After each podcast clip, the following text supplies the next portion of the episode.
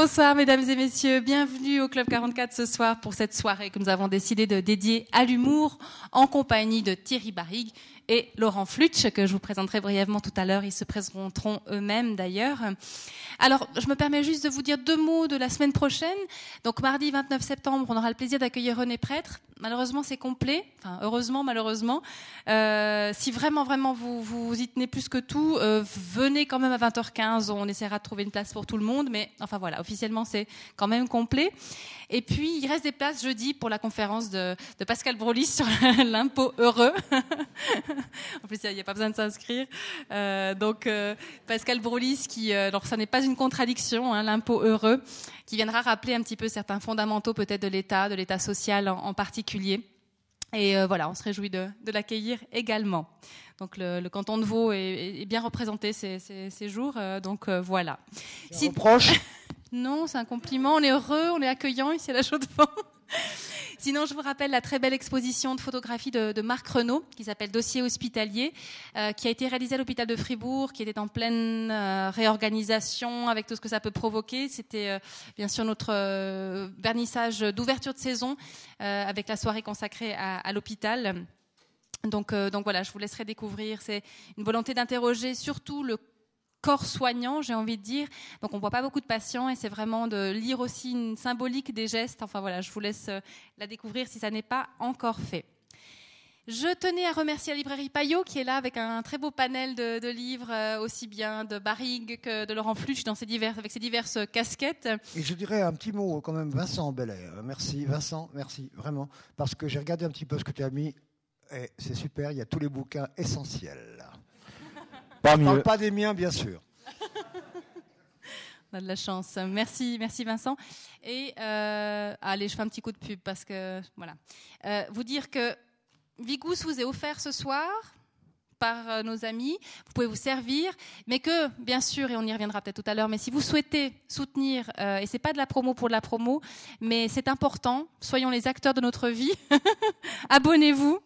Euh, et Payot vous propose aussi un, une réduction sur l'abonnement, donc n'hésitez pas, une formule ou l'autre, tout est là pour, euh, pour bien faire. Voilà. Et de nouveau, c'est pas de la promo pour la promo, je crois que c'est un certain état d'esprit qu'on veut en tout cas aussi défendre ici, et je le fais avec plaisir. Merci évidemment à nos conférenciers. Thierry Barrigue et Laurent Flutsch, euh, qu'on a invités parce que ce sont des gens excep exceptionnels, évidemment, mais aussi parce que euh, on a, ça fait à peu près une année qu'il y a eu les attentats, notamment à Charlie Hebdo, euh, qui ont évidemment beaucoup marqué les gens, qui ont provoqué beaucoup de choses intéressantes. Mais euh, avec le recul, et, on a eu envie d'interroger ça un petit peu autrement. Et en parlant notamment avec, avec de, de souligner aussi certains effets pervers de ce phénomène Je suis Charlie ou Charlie Hebdo, euh, parce qu'il y avait quelque chose un petit peu, un peu tordu. Enfin, on va y revenir. Et on s'est dit, mais dans le fond, euh, ça nous donne envie de nous poser la question de à quoi sert l'humour Alors, c'est un point de départ, les attentats du 7 janvier. Euh, on, a, soit beaucoup, de retard, soit, un petit peu d'avance sur les commémorations, on y reviendra aussi. Mais c'était une façon, vous savez qu'on aime bien aussi nous prendre les choses avec recul et pas forcément à chaud, parce qu'on a l'impression qu'on on distingue un petit peu mieux. Donc voilà. Et on avait envie de, nous poser, de se poser ce, cette question en leur compagnie.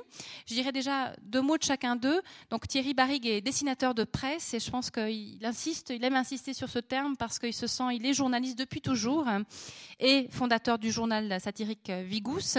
Quant à Laurent Flutsch, il est directeur du musée romain de, de Lausanne-Vidi ancien chroniqueur satirique de la RTS, rédacteur en chef adjoint de Vigous, mais aussi auteur, acteur de certains spectacles d'humour.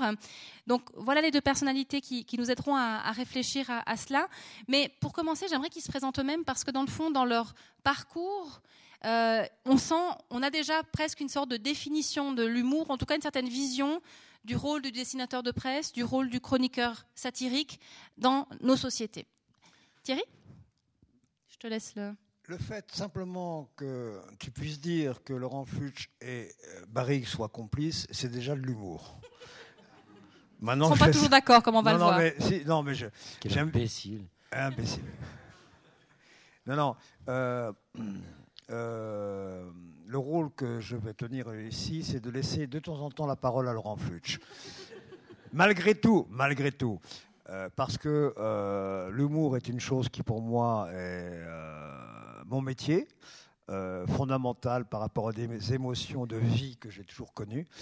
Euh, je ne me laisserai pas trop déborder par les émotions parce que j'en ai déjà trop parlé. Euh, mais je tiens à le répéter que pour moi, ce métier d'humour, qui est d'une grande gaieté, la preuve, euh, c'est des, beaucoup d'amis beaucoup de copains qui ont disparu. Euh, je me présente comme dessinateur de presse. Pourquoi? Parce que en fait, je me sens pas du tout un bon dessinateur, contrairement à Mix et Remix qui dessine remarquablement bien, surtout les décors et les paysages. Vous avez vu, dans cette mise en scène de Mix et Remix, c'est remarquable. Cabu me disait à Saint-Jean-Cap-Ferrat, justement, il y a encore, euh, il y a presque bah, un an, j'étais à Saint-Jean-Cap-Ferrat avec Cabu, et Cabu me disait, oui, c'est pas mal, Mix et Remix, mais franchement, il n'y arrivait pas. Quoi. Il trouvait que les gags, oui, bon, ben, les gags sont pas mal, mais ça manquait de mise en scène quand même, vraiment. Et ça, pour Cabu, c'était alors absolument, absolument destructeur. Bon. Et euh, je suis effectivement dessinateur de presse parce que, euh, et on en parlera, euh, pour moi, mon métier est lié à la presse. C'est pas par hasard que j'ai créé Vigous avec Laurent et d'autres, euh, il y a maintenant six ans. C'est que pour moi, mon métier, c'est d'abord être un communicateur par l'humour. Alors, à quoi sert l'humour? On va en parler. C'est de communiquer par l'humour. Ça me paraît très très important. Et comment communiquer par l'humour, si ce n'est, pour ma génération en tout cas, par le biais de ce qu'on appelle la presse papier. Voilà, c'est une chose assez fondamentale. Donc, je suis dessinateur de presse. Euh, c'est vrai que je le disais à Marie-Thérèse tout à l'heure, euh, j'ai eu la chance de démarrer dans mon métier avec un père un peu envahissant, Piem, qui a travaillé avec euh, des proches, Jacques Martin en petit rapporteur, la lorgnette bien sûr, mais il est là, il est toujours là, 92 ans, il va pas bien, je l'aime beaucoup, il m'aime beaucoup aussi, quand il m'insulte pas, c'est parfait. Et euh, je dis ça parce que, en fait, euh, dans ce métier, et c'est cette chance que j'ai voulu aussi transmettre à de jeunes dessinateurs qui sont dans la salle, comme un certain Nicolas Schostedt, qui s'appelle Chaussette aussi, mais ça c'est pour les intimes, c'est que euh, il faut avoir, quand on démarre dans ce métier, une vraie passion et des gens qui vous font confiance. Et les jeunes dessinateurs qui sont à Vigous, je crois qu'ils me sont redevables quelque part de leur avoir donné un support dans lequel ils peuvent dessiner. Et moi, j'ai deux principales personnes qui me touchent énormément, euh, qui m'ont permis de démarrer dans la presse. Et après, je laisserai la parole à Laurent. C'est important de le dire. J'ai eu deux personnes qui m'ont fait confiance et que j'admirais. Et quand deux personnes que vous admirez vous font confiance, waouh, c'est pas mal, c'est pas mal, c'est pas mal. Donc deux personnes. Maurice Nadeau, de la Quinzaine littéraire, rue du Temple à Paris, Quinzaine littéraire, un grand journal que les anciens ont peut-être connu, et Maurice Nadeau, grand personnage, qui faisait ses maquettes à la colle avec des ciseaux à la rue du Temple. C'était formidable. Et ensuite, toute l'équipe de Rock et Folk, bien sûr, pour moi, Philippe Quéclin, qui est décédé euh, beaucoup trop jeune, mais qui m'a permis de connaître des gens euh, comme Philippe Manœuvre, comme des grands chroniqueurs de Charlie Hebdo, comme des grands groupes de musique, et puis des dessinateurs comme euh, Philippe Drouillet, Gottlieb et tout. Bon, ayant fréquenter cette marmite-là, je ne pouvais pas me contenter de médiocrité. C'est pour ça que je laisse la parole à Laurent Fuchs. Laurent, comment Des personnalités marquantes aussi, peut-être? Je ne sais pas, je ne saurais pas dire. Oui, les Monty Python, euh, Robert Benchley, quelques autres. Euh, mais moi, je ne suis pas dessinateur de presse, je suis d'abord dessinateur de pierres, de vieilles pierres de préférence. Euh, mon premier boulot, c'est l'archéologie et l'histoire ancienne. Et euh, j'ai tendance à penser que c'est pas un boulot qu'on peut pratiquer si on manque d'humour, euh, parce que voilà, déterrer des petits trucs euh, un petit peu cassés, et puis essayer d'en tirer une histoire en sachant très bien qu'on invente pas mal de choses et que beaucoup d'autres choses ne sont pas certaines, etc. Ça suppose un certain recul par rapport à la discipline, une certaine imagination, une certaine fantaisie aussi, qui n'empêche pas la rigueur scientifique quand il faut qu'elle soit là. Euh, et donc, euh, par hygiène mentale, on se met assez rapidement à, prendre du recul par rapport à tout ça. Et à se dire euh, aussi, enfin, il y a un recul philosophique pratiquement. Si on passe un été, je l'ai souvent répété, mais si on passe un été à, brosser le crâne de squelettes de gens morts depuis 2000 ans avec un pinceau, bah, on peut pas s'empêcher de se dire euh, T'étais qui, toi euh, Qu'est-ce que tu as fait? Puis tu as sûrement eu mal aux dents comme moi, ou tu as sûrement, sûrement été amoureux comme moi, tu as sûrement. Euh, voilà, puis, puis, puis, puis c'est fini depuis 2000 ans. Donc ça donne quand même une certaine notion de la vanité des choses et une certaine dérision. oui, par le, simplement par l'écart chronologique et par l'émotion qu'on peut ressentir par rapport à certains vestiges ou par, par, rapport à certains restes humains, il y a un sens de la dérision qui, qui vient. Et, voilà. Euh, et puis ensuite, euh, bah, je suis tombé dans l'humour par hasard. Euh, j'ai toujours bien aimé rigoler. Quand on demande à quoi sert l'humour, de manière générale, j'ai envie de dire que la question est à peu près aussi sensée que de dire à quoi sert la cuisine ou à quoi sert le sexe. l'humour sert à faire rire. Le rire, c'est un besoin et un plaisir. Et puis la cuisine, ça sert à faire à manger. C'est un besoin et un plaisir aussi. Et le sexe, pareil. Ça peut être un euh, plaisir le sexe, euh, tu donc, sais. donc voilà. non, non, mais. Non, non, non, non, non, pas trop. Laurent, je un peu sévère. Je, ne vous, ai pas, je ne vous ai pas interrompu, ne m'interrompez euh...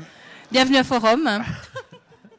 et, euh, et donc, euh, je ne sais plus où, voilà, je sais plus où j'en étais un maintenant. Un plaisir et un besoin. Toujours dans les vieilles casseroles qu'on fait les meilleures bouffes.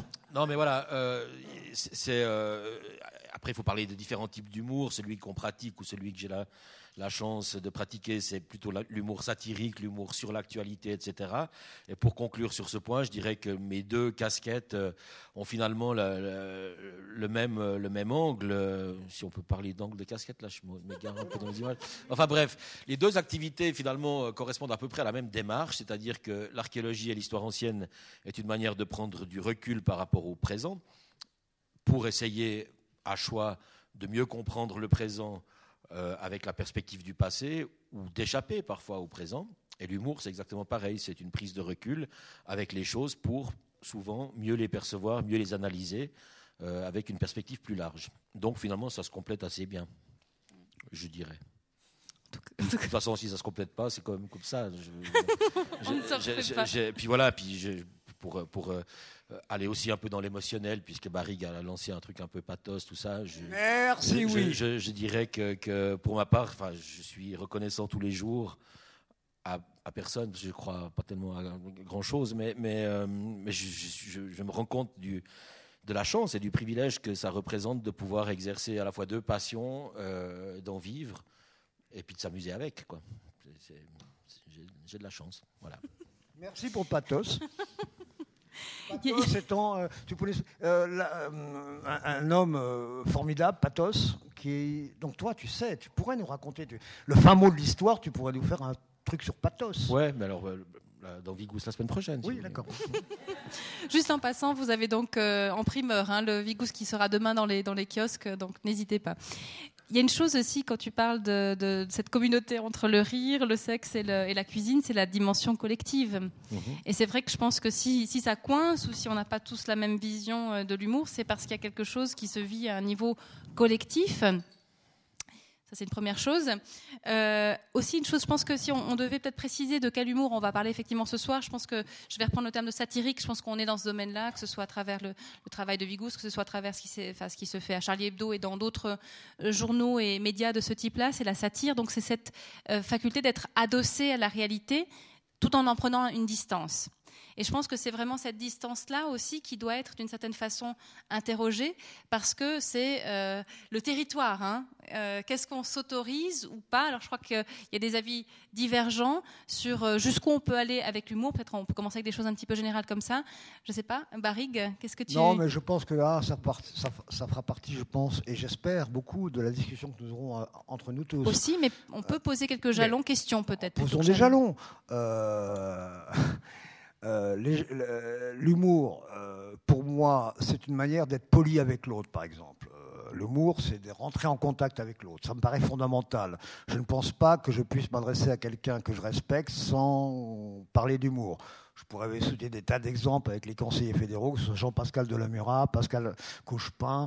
Ça a toujours été basé sur l'ironie, l'humour, avant qu'ils comprennent qu'on puisse être complice, moi éventuellement vendu au pouvoir, et ainsi de suite. Non, bien sûr, bien sûr, c'est le, piège. C'est le piège. Les humoristes ne doivent pas être amis avec les gens du pouvoir mais on fonctionne sur l'humour. Et je me suis aperçu qu'avec ces gens-là, on fonctionnait sur l'humour. C'est une matière première aussi, il faut dire. C'est une matière première évidente. Alors, euh, pour moi, l'humour, c'est donc cette politesse dont je parlais, c'est se rentrer en communication avec l'autre. Euh, après, on peut enfoncer des portes ouvertes importantes, mais pourquoi pas Je suis prêt à les enfoncer puisque je suis caricaturiste, donc je ne fais que enfoncer les portes ouvertes depuis 45 ans. Euh, pour moi, l'humour, c'est simplement survivre. C'est seulement survivre. Avant, on pouvait dire vivre. Maintenant, j'ai l'impression que plus le temps passe et plus on voit ce qui se passe, Et c'est profondément dramatique, mais on en reparlera par rapport à certains dessins dans l'actualité euh, récemment. Euh, pour moi, l'humour, c'est devenu plus que vivre, c'est devenu de la survie. Mais cette survie, je l'accepte. Elle fait partie de moi. Je ne vois pas comment je pourrais être autrement. Mais chacun a sa perception de l'humour avec l'autre. Euh, avoir de l'humour avec sa femme, c'est le plus bel acte d'amour qu'on puisse avoir, me semble-t-il. Euh, faire la cuisine aussi ensemble, mais pourquoi pas? Passer l'aspirateur. Passer l'aspirateur, pourquoi pas? Non, mais déjà l'humour. L'humour, je vois dans ma relation personnelle avec ma femme, je veux dire, on fonctionne sur l'humour. Et l'humour nous réunit. Donc l'humour, c'est une évidence, et j'enfonce une porte ouverte, nous est profondément nécessaire. Maintenant, on va parler de quel humour. Euh, je ne suis pas très humour ruquier, par exemple. Je ne suis pas très humour Bigard ou Bijard Celui qui avait été avec Sarkozy voir le, pape. C'est le même, les deux. C'est les mêmes. Hein. Non, mais c'est quand même un humoriste qui a été, euh, qui fait quand même euh, des spectacles du style. vous avez vu ce qu'il y avait dans mon slip? Puis qui est reçu par le pape au Vatican. C'est quand même là, on est dans la dérision et dans l'ironie, et on reparlera d'ironie et de dérision par rapport aux faits d'actualité. Voilà. Donc, moi, je suis, euh, on en parlera plus en détail, mais j'ai envie d'être en contact avec vous. Moi, je suis quelqu'un qui a envie d'aller vers les autres. Et j'ai trouvé comme moyen d'aller vers les autres l'humour. Alors, ça passe, ça passe pas, c'est bon, on en reparlera j'ai quelques témoignages d'insultes, de, menaces de mort, et c'est pas grave. Mais voilà, pour moi, l'humour, c'est profondément une politesse, c'est profondément aimer l'autre et éventuellement se respecter soi-même. Éventuellement.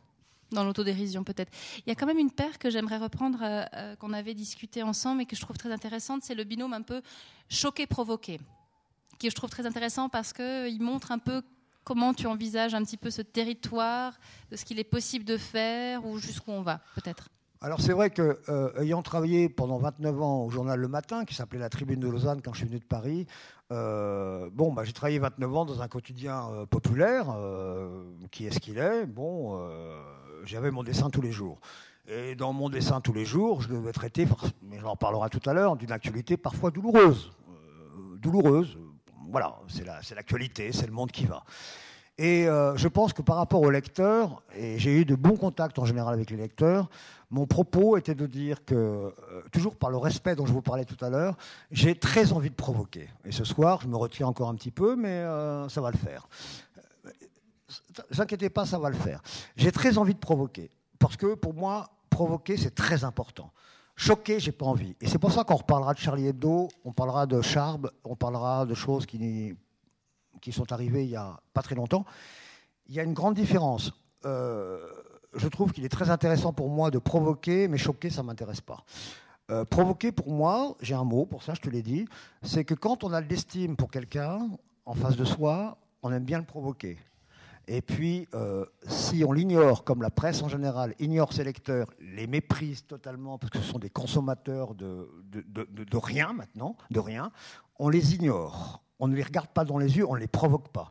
Donc moi, si je provoque quelqu'un, c'est au moins que je sais le regarder dans les yeux et que je sais lui dire qu'il existe et qu'on peut rentrer en discussion, confrontation. Et voilà, c'est pour ça que la provocation est pour moi une bonne chose, mais, mais choquer ne m'intéresse pas. Laurent, moi j'aimerais t'entendre sur ce binôme, s'il il fonctionne aussi comme ça pour toi ou pas. Pas tout à fait. Enfin, oui, sauf que euh, choquer c'est une notion qui est évidemment extrêmement fluctuante, euh, qui dépend de la sensibilité de chacun. Euh, et, si on commence à ne pas vouloir choquer, alors euh, on ne se moque pas de Vavrinka. Parce qu'il y a des gens qui sont fans de Vavrinka et qui seront choqués si on se moque de Vavrinka, sincèrement choqués. alors on se moque évidemment pas de Mahomet, pas de Jésus, pas d'autres choses comme ça, sacrées, mais il y, y, a plein de choses qui choquent quand on a commencé euh, la soupe, pour euh, sortir un peu de Vigous, il y a des tas de gens qui étaient choqués qu'on puisse, à la radio, imiter des conseillers fédéraux. Ça s'était jamais fait. Puis cinq ans après, c'était, on les imitait dans les cours d'école. Enfin, ils imitaient Yann Lambiel imitant euh, les conseillers fédéraux. mais c'est vrai, y avait, les gens étaient choqués. On n'a pas le droit de faire ça. On n'a pas le droit de dessiner Micheline Calmiret nue dans Vigous il y a cinq ans. Euh, etc. Donc, donc évidemment, c'est la, la, limite entre provocation et puis, euh, et puis choquer, choc. Euh, c'est assez difficile à, à, déterminer. Pour moi, la seule autocensure qu'on pratique dans ce cadre-là, dans le cadre de Vigous et dans le cadre de la soupe et dans le cadre de l'humour satirique en général, c'est que l'humour doit rester satirique, c'est-à-dire qu'il doit avoir un propos, il doit démontrer, brocarder, mettre en lumière, expliquer, goriller, euh, tourner au ridicule, caricaturer quelque chose. Euh, faire de l'humour belge dans Vigous, par exemple, raconter des histoires belges, bah, ça ferait rire un tas de gens, mais ce n'est pas notre vocation. Nous moquer des victimes, ça fait rire un tas de gens, mais ce n'est pas notre vocation. Notre vocation, c'est de, nous moquer ou de brocarder les bourreaux. Ou, euh, ou, de démontrer la connerie ambiante, ou peu importe, mais, mais pas de faire dans le gratuit. Ça, pour moi, c'est la seule limite dans le cadre de, de ces activités. Et l'autre limite, c'est le cadre de la loi. C'est tout la loi qui euh, limite la liberté d'expression dès lors que euh, on pourrait euh, pratiquer des, injures raciales, homophobes, qu'on pourrait inciter à la haine, être révisionniste, etc., etc. En revanche, le blasphème, puisqu'il va bien falloir qu'on y vienne, le blasphème religieux notamment ne fait pas partie de cette catégorie-là, puisque encore une fois, je considère que la religion, ma foi, c'est un truc qui peut faire plaisir à des gens, les aider à vivre mieux, que ça, voilà, c'est un phénomène historique, euh, même préhistorique. Euh, et, oui, ça remonte à très loin. Euh, et, que la religion, pourquoi pas, très bien, c'est comme la pétanque ou le sadomaso ou n'importe quoi, peu importe, pourvu que ça se pratique entre adultes consentants. Et si possible dans un cadre privé. Euh, à partir de là, euh, c'est légitime, et la loi d'ailleurs est très bien faite. Euh, le blasphème n'est pas un délit, puisque le blasphème est une appréciation personnelle. On n'a pas la même notion du blasphème si on est fan de Johnny Hallyday, protestant étroit, catholique profond, musulman, juif ou autre. Et, et, si on commence à ne pas vouloir blasphémer, c'est-à-dire bafouer la notion du sacré que peuvent avoir des tas de personnes différentes, alors on ne fait plus rien. Et tout ça étant naturellement lié à une condition première qu'il faut chaque fois répéter, c'est que personne n'est obligé de lire Vigous ou d'écouter une émission satirique. S'il sait que ça va le choquer, s'il sait qu'il y aura des propos mécréants, ou s'il sait qu'on risque de s'y moquer de Johnny Hallyday, eh ben, euh, il n'achète pas, c'est tout. Euh, on est libre.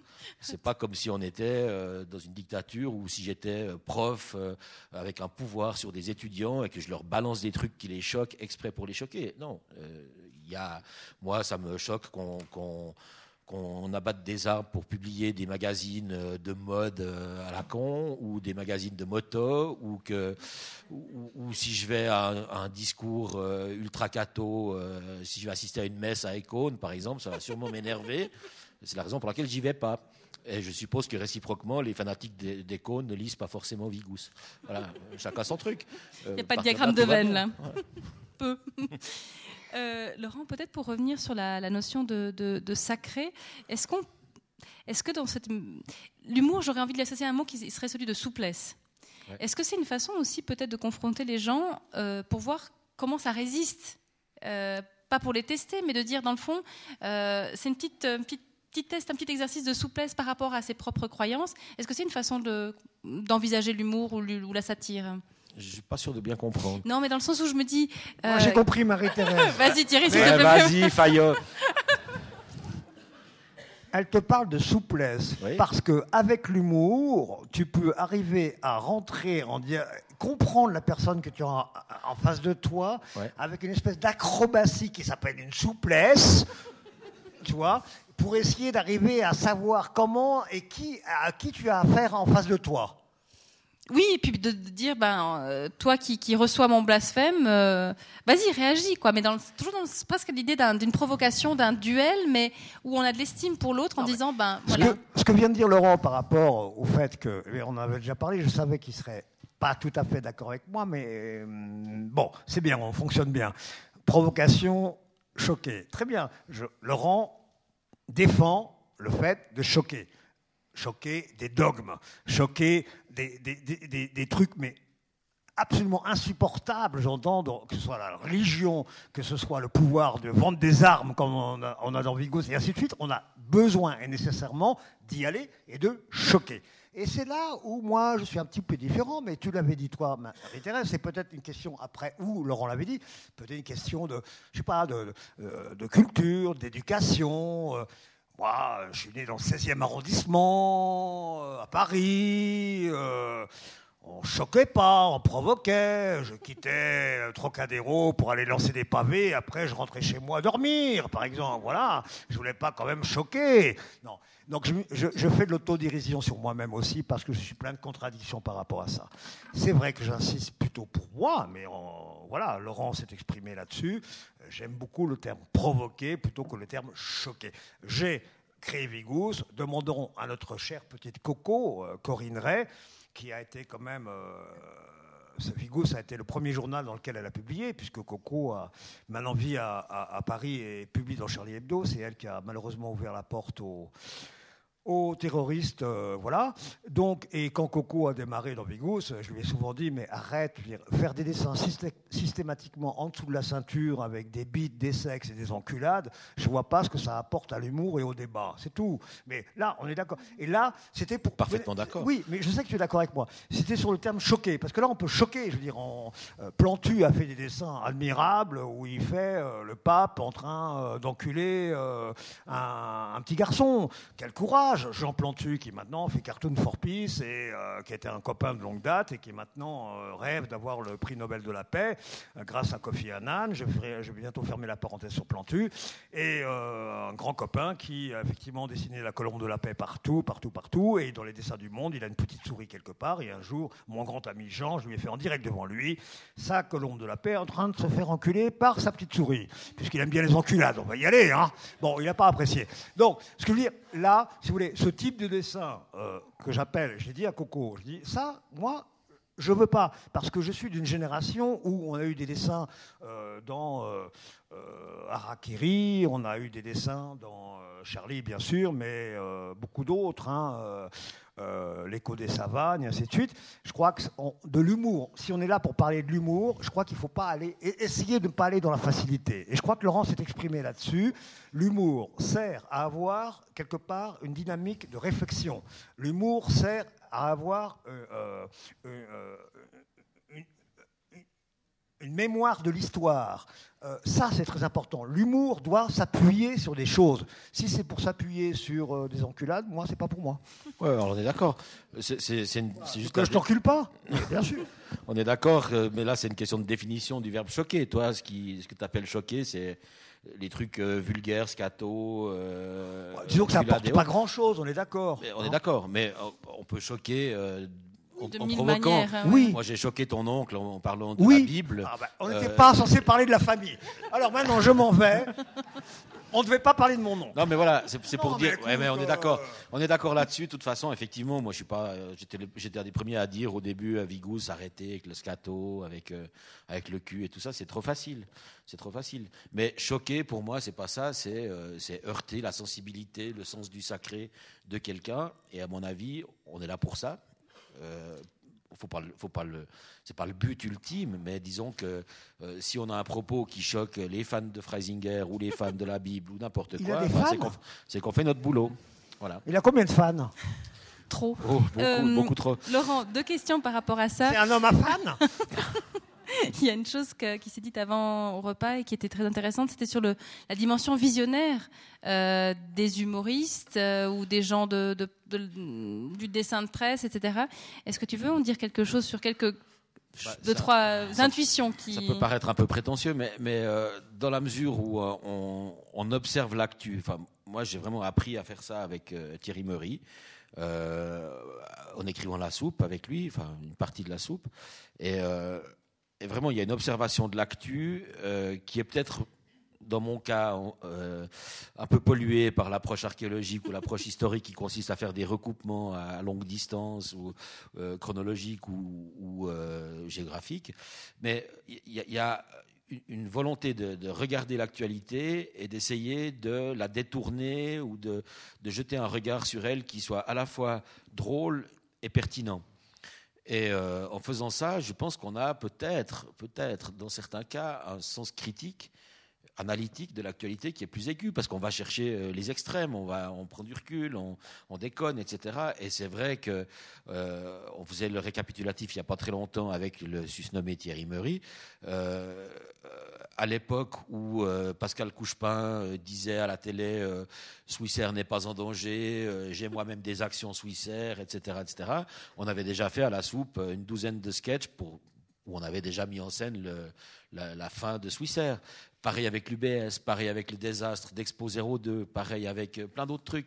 Euh, et finalement, c'est vrai qu'il y a, euh, on pourrait le dire aussi pour les dessinateurs de presse, on pourrait le dire aussi pour Vigous, où on sort des sujets pas forcément en allant chercher des scoops, mais en ayant un regard sur l'évolution des choses avec une certaine lucidité désespérée qui nourrit l'humour satirique, euh, qui finalement, malheureusement, trop souvent s'avère euh, visionnaire ou en tout cas euh, pas forcément, pas forcément fausse dans le, dans, le, long terme, quoi. Alors, je dis pas qu'il faut écouter les humoristes plutôt que les politiciens, mais mais quoique. c'est plus sûr. N'avez pas d'action, mais c'est plus sûr. C'est juste ce que vient de dire Laurent, en l'occurrence, parce que je suis frappé par euh, un peu des années d'existence dans la presse et de traitement de l'actualité où les sujets euh, finalement reviennent. On peut changer le nom des pays, mais bon, c'est toujours un peu la même chose, quoi. Et euh, oui, je crois que la sensibilité, quand même, sans vouloir, mais là, parce qu'on est pour là parler de l'humour, quand même, à quoi sert l'humour? Je crois que la sensibilité de l'humoriste, euh, je l'ai bien vécu dans mon métier, je l'ai bien vécu en ayant fréquenté des gens comme à l'époque Coluche ou des proches à un moment donné, mais petitement, mais quand même un petit peu de à peu près quand même. Il y a quand même des écorchés vifs de, des écorchés vifs de la vie qui voient venir le bordel euh, avant les autres, quoi. C'est tout. Euh, ils voient venir le bordel avant les autres parce que il y a une espèce de, de sensibilité à fleur de peau qui s'appelle l'humour, qui s'appelle l'humour, qui vous fait enregistrer les choses. Et c'est à quoi sert l'humour? Je crois que c'est ça que nous avons, que j'ai, que nous avons envie de partager. Voilà, c'est cette chose-là que nous avons envie de partager, me semble-t-il. Je crois que c'est exactement ça, c'est une, question de sensibilité, d'habitude, parfois pénible, parfois c'est une déformation ou une manie, enfin on ne peut pas s'empêcher de, d'entendre un, flash info, on se on est très fatigant. On se demandant qu'est-ce que je vais pouvoir déconner avec ça, etc. Mais peut-être que effectivement, dans le, à force de pratiquer ce boulot ou d'avoir cette, euh, cette manie, euh, on, perçoit plus facilement ou plus immédiatement le côté comique de la situation et de l'actualité. On est en période d'élection, euh, alors il y a toutes sortes de médias, à commencer par la première et tout ça, qui tartinent, qui font des débats, qui spéculent sur les résultats, sur tout ça, tout ça. Puis si on voit ça de l'extérieur, on voit une cour d'école, on voit euh, des, gamins qui se bagarrent, des ambitions, des mesquineries qu'on peut aller rechercher, mais jusqu'au fin fond de la préhistoire. Là aussi, on peut sortir des, textes grecs, latins, pour parler de ce que je connais un peu moins mal que le reste, euh, où on a exactement les mêmes situations. On peut recréer des débats. On a un infrarouge euh, chez Cicéron, enfin, etc. Et, puis, et puis tout ça, on le voit, puis on voit à quel point c'est ridicule. Euh, on, évoquait tout à l'heure un papier dans, ce Vigous qui sort demain. sur pas le, de publicité, hein, on n'est pas là. sur le commerce des armes et sur le Yémen où on a une situation qui, alors, qui est tragique, évidemment, mais que je trouve parfaitement absurde. C'est-à-dire que la Suisse a vendu pendant des années des armes à l'Arabie saoudite, au Bahreïn et aux Émirats arabes unis pour des centaines de millions de francs. Pour sauver des emplois. ouais, pour sauver des emplois. Laurent. Ils vendaient les armes à ces pays. Euh, et la règle, depuis que les gens se sont un petit peu mêlés de, de moraliser le commerce des armes helvétiques, c'est de ne pas vendre des armes euh, de ne pas vendre du matériel de guerre à des pays qui sont en guerre. Donc déjà c'est absurde. On leur, on leur vend du matériel de guerre qui est conçu pour faire la guerre, mais il ne faut pas qu'ils fassent la guerre avec.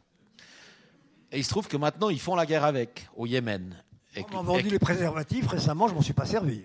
Ben, dommage pour toi. Et que le, et que le, Conseil fédéral, interpellé par euh, Rebecca Ruiz en l'occurrence, conseiller national PS euh, vaudoise, dit la situation au Yémen est un véritable désastre humanitaire, il y a des milliers de morts, c'est un scandale, il y a des crimes de guerre. Enfin, c'est le Conseil fédéral qui le dit. Et ils disent, nous, ce qu'on fait, c'est que euh, Didier Bourcalter a écrit une lettre aux belligérants, enfin aux membres de la coalition euh, saoudienne, etc., pour leur dire d'être plus gentils, puis d'arrêter de, puis si possible de d'essayer de passer par la diplomatie. Bon, ça c'est déjà une grande action. Et puis autre action. Depuis mars 2015, on a interrompu toutes nos, livraisons d'armes à l'Arabie saoudite, au Bahreïn et aux Émirats arabes unis. Donc on a une situation où on vend du matériel de guerre destiné à faire la guerre à des pays pour peu qu'ils euh, ne soient pas en guerre. Et dès le moment où ils sont en guerre, on cesse de leur livrer le matériel de guerre. Par contre, libre à eux de commettre des désastres humanitaires avec le matériel de guerre qu'on leur a vendu avant qu'ils entrent en guerre. C'est Monty Python. Et, c'est épouvantable en même temps. C'est absolument l'absurde de la vie. Et, ce genre de truc-là, on a malheureusement le réflexe de le peut-être de le déceler, de le voir ou de le formuler, de le tourner en dérision. Ça peut choquer parce qu'il y a des vies et des drames là derrière, mais en même temps, euh, c'est le genre de truc qu'on ne lira pas forcément dans le temps ou dans l'hebdo. Et euh, c'est l'avantage d'une presse satirique. Mais et pour rajouter, euh, après cette belle démonstration, Laurent, je dirais que, puisque le thème du débat, c'est à quoi sert l'humour aussi, ça me paraît très important pour, après, quand on viendra aux questions, et, elles ne manqueront pas, les questions, je pense que par rapport au, drame de l'actualité du monde qui nous entoure, euh, l'humoriste est pessimiste. Oui, c'est une euh, la palissade évidente. L'humoriste est pessimiste. Bon, enfin, moi je le suis très fort pessimiste. Bon, toi pas Laurent parce que tu es, très jeune et plein d'enthousiasme. Et euh, je pense que c'est là où je reviens vers tout, tous ceux qui sont là vers, nous, moi, c'est important toujours pour moi. J'en suis toujours à aimer les autres. Moi, c'est fondamental, j'aime les autres. Et en fait, l'humour, puisqu'on en revient à quoi sert l'humour, c'est c'est en chacun de nous qu'on le trouve. Parce qu'en fait, euh, profondément, au-delà du traitement de l'actualité par l'humour, par le biais du dessin, des chroniques, de la presse satirique et tout, c'est comment nous, nous estimons que l'humour est important dans nos vies à nous tous les jours. Et je crois que c'était un petit peu aussi beaucoup, euh, excuse-moi Marie-Thérèse, de recentrer le débat, mais... Euh, j'y venais, j'y venais, j'y venais. non, mais... Non, mais c'est vrai. Ouais, franchement... Euh, je vois, parce que moi je vois des visages. Je suis caricaturiste. Je vois des visages. Je vois monsieur avec ses cheveux blancs qui lui vont très bien, ça lui donne beaucoup de classe. Il a les bras croisés, je vous fixe dans les yeux. Vous pouvez décroiser les bras quand vous voulez. Je regarde les visages et je vois les propos que nous tenons. Et ce qui m'intéresse, c'est de voir parce que nous, nous sommes à cette table de conférenciers. Mais jamais été un conférencier, ni Laurent. Il se trouve que par hasard, on a une petite notoriété de merde qui nous autorise à être au-dessus de vous. C'est comme j'étais avec Pascal Couchepin pour ses adieux avant qu'il meure d'un cancer. On m'avait invité au Palais de Beaulieu à Lausanne, le Parti radical, pour, avec François Sylvain, faire hommage à la carrière de Jean-Pascal de Et eh ben c'était très bien. J'étais sur la scène du Palais de Beaulieu. Il y avait tout ce parterre qui était comble, bien sûr. Et j'avais Jean-Pascal et Catherine, et je me suis approché là, comme ça, et je dis Jean-Pascal, on peut enfin parler égal à égal. Voilà, c'est important. Donc ce que je veux dire, c'est qu'on en parlera tout à l'heure, c'est comment nous vivons l'humour. À quoi sert l'humour? Alors l'humour, on parle d'actualité, on parle de vente d'armes, mais à la vie, l'humour, c'est aussi une espèce de, de d'hygiène de vie. Voilà. Voilà, euh, ça c'est très important. Est-ce que tu, peux, tu, voulais, tu, voulais, recentrer le débat ou bien Absolument pas, non, non, c'est pas mon genre. Si tu veux recentrer le débat, dès que tu veux recentrer le débat, tu recentres le débat. alors j'avais envie de, de, Mais j'aimerais quand même dire. Euh, non, mais on nous a souvent fait le reproche, euh, je pense à des gens comme Descaillés ou d'autres. Descaillés D'être des militants gauchistes, mécréants, tout ce qu'on voudra, qui se camouflent lâchement derrière la satire et la liberté d'expression qui, qui, la garantit pour, euh, pour choquer les croyants ou pour militer, et puis voilà, qu'on qu'on a le, poignard euh, soviétique entre les dents ou n'importe quoi d'autre. Et, euh, et puis souvent, il y a le reproche aussi que c'est vrai, avec le succès des Guignols, par exemple, ou avec les chroniqueurs sur les radios françaises, notamment, où on a des stars tout à coup qui viennent déverser de l'insolence à 8h moins 5 et qui sont royalement payés, puis après ils font des one-man shows, etc., etc., que euh, l'humour peut être considéré comme faisant partie du système, comme complice du pouvoir, comme un exercice alibi, etc. Et je pense que c'est juste bien de préciser que oui, tout ça c'est vrai, euh, que les journalistes sérieux sont les premiers à avoir transformé leur activité en divertissement. Euh, suffit de voir euh, les périodes électorales, les shows, les débats où il faut que ça bouge, il faut qu'on prenne des, gens antagonistes, etc., pour que ce ne soit pas chiant, etc. Il y a la, guerre des audimates au téléjournal, etc. Donc on est dans un monde de shows, etc. L'humour fait partie tout à fait de ça. Et surtout, ce qu'il faut préciser, c'est que, en tout cas pour ma part, j'ai absolument pas la moindre espèce d'illusion de changer quoi que ce soit. C'est pas parce qu'on fait des articles sur les ventes d'armes que ça va bouger quoi que ce soit ou que les gens vont voter différemment cet automne. Quoi. Euh, on s'amuse. Pour moi, c'est une espèce d'hygiène. Ça permet de défouler des colères et puis en même temps de m'amuser parce que j'aime bien écrire. C'est le mot hygiène qui intéressait Laurent, mais il a mis un moment pour reprendre le mot hygiène. Ouais, ouais, non, mais tu as raison. Mais, mais voilà, il faut, faut juste pas qu'on que, qu'on nous prête des ambitions euh, révolutionnaires ou, philosophiques ou autres qui ne sont pas les nôtres. Euh, c'est juste ça. On n'a pas du tout la. On a fait pendant, juste pour une anecdote, on a fait la, soupe pendant 13 ans. J'ai fait tous les dimanches. Au premier rang, tous les dimanches, il y avait le même personnage qui s'appelait, paix à son âme, Marcel qui trouvait la soupe géniale, qui venait nous serrer la main à la fin, qui applaudissait, qui riait à tout, et qui a voté UDC jusqu'à la fin. Donc euh, ça rend humble sur les ambitions éventuelles de, changer quoi que ce soit. Euh, c'est très important ce que c'est très important ce que vient de dire Laurent là aussi parce qu'il faut avoir vraiment cette espèce de d'humilité, j'entends. Euh, euh, c'est un petit peu ce que je reprochais à Plantu quand il a fondé Cartoon for Peace. Un dessin euh, va changer le monde. J'ai jamais pensé qu'un dessin, une caricature pouvait changer le monde. Ce serait tellement beau si c'était vrai. Ce serait tellement beau si c'était vrai. En même temps, et pour recentrer le débat par rapport à, ce que dit Laurent, c'est-à-dire à la fois une humilité, puis en même temps il y a un propos quand même, il y a de la rigole. Enfin, j'aurais presque envie de partager un peu un sorte de gâteau qui serait le gâteau de l'humour ou de la satire, en une part importante liée à un propos, entre un besoin de se défouler, d'exutoire. Hein. Mais il y a aussi peut-être euh, les attentes les attentes, euh, alors est-ce que c'est d'un public, est-ce que c'est le ou alors le rôle qu'on veut nous faire jouer? Là, je retombe un peu sur nos pattes et sur euh, sur Charlie Hebdo, ah. dans le sens où l'idée de la soirée est aussi partie de ce sentiment que toi tu avais, Barrigue, que tout d'un coup dans cette euh, belle, enfin c'est ce mouvement d'empathie, ce mouvement de, de, solidarité, etc. Tout d'un coup, il y a un truc qui partait un petit peu en vrille et qui était aussi ce rôle qu'on voulait faire jouer aux dessinateurs de presse, de, de, de bah voilà, la colombe, de la paix. Enfin, il y avait toute une série de de, casquettes qu'on voulait vous mettre un peu de force sur la tête et contre lesquelles toi tu t'es Enfin voilà, tu t'es manifesté en disant stop, là on, on, veut me faire jouer un rôle qui n'est pas le mien. Est-ce que tu peux nous en dire plus? Je crois que tu as tout dit. Pour pas, pas aller boire un verre? Je pense que Marie-Thérèse a tout dit.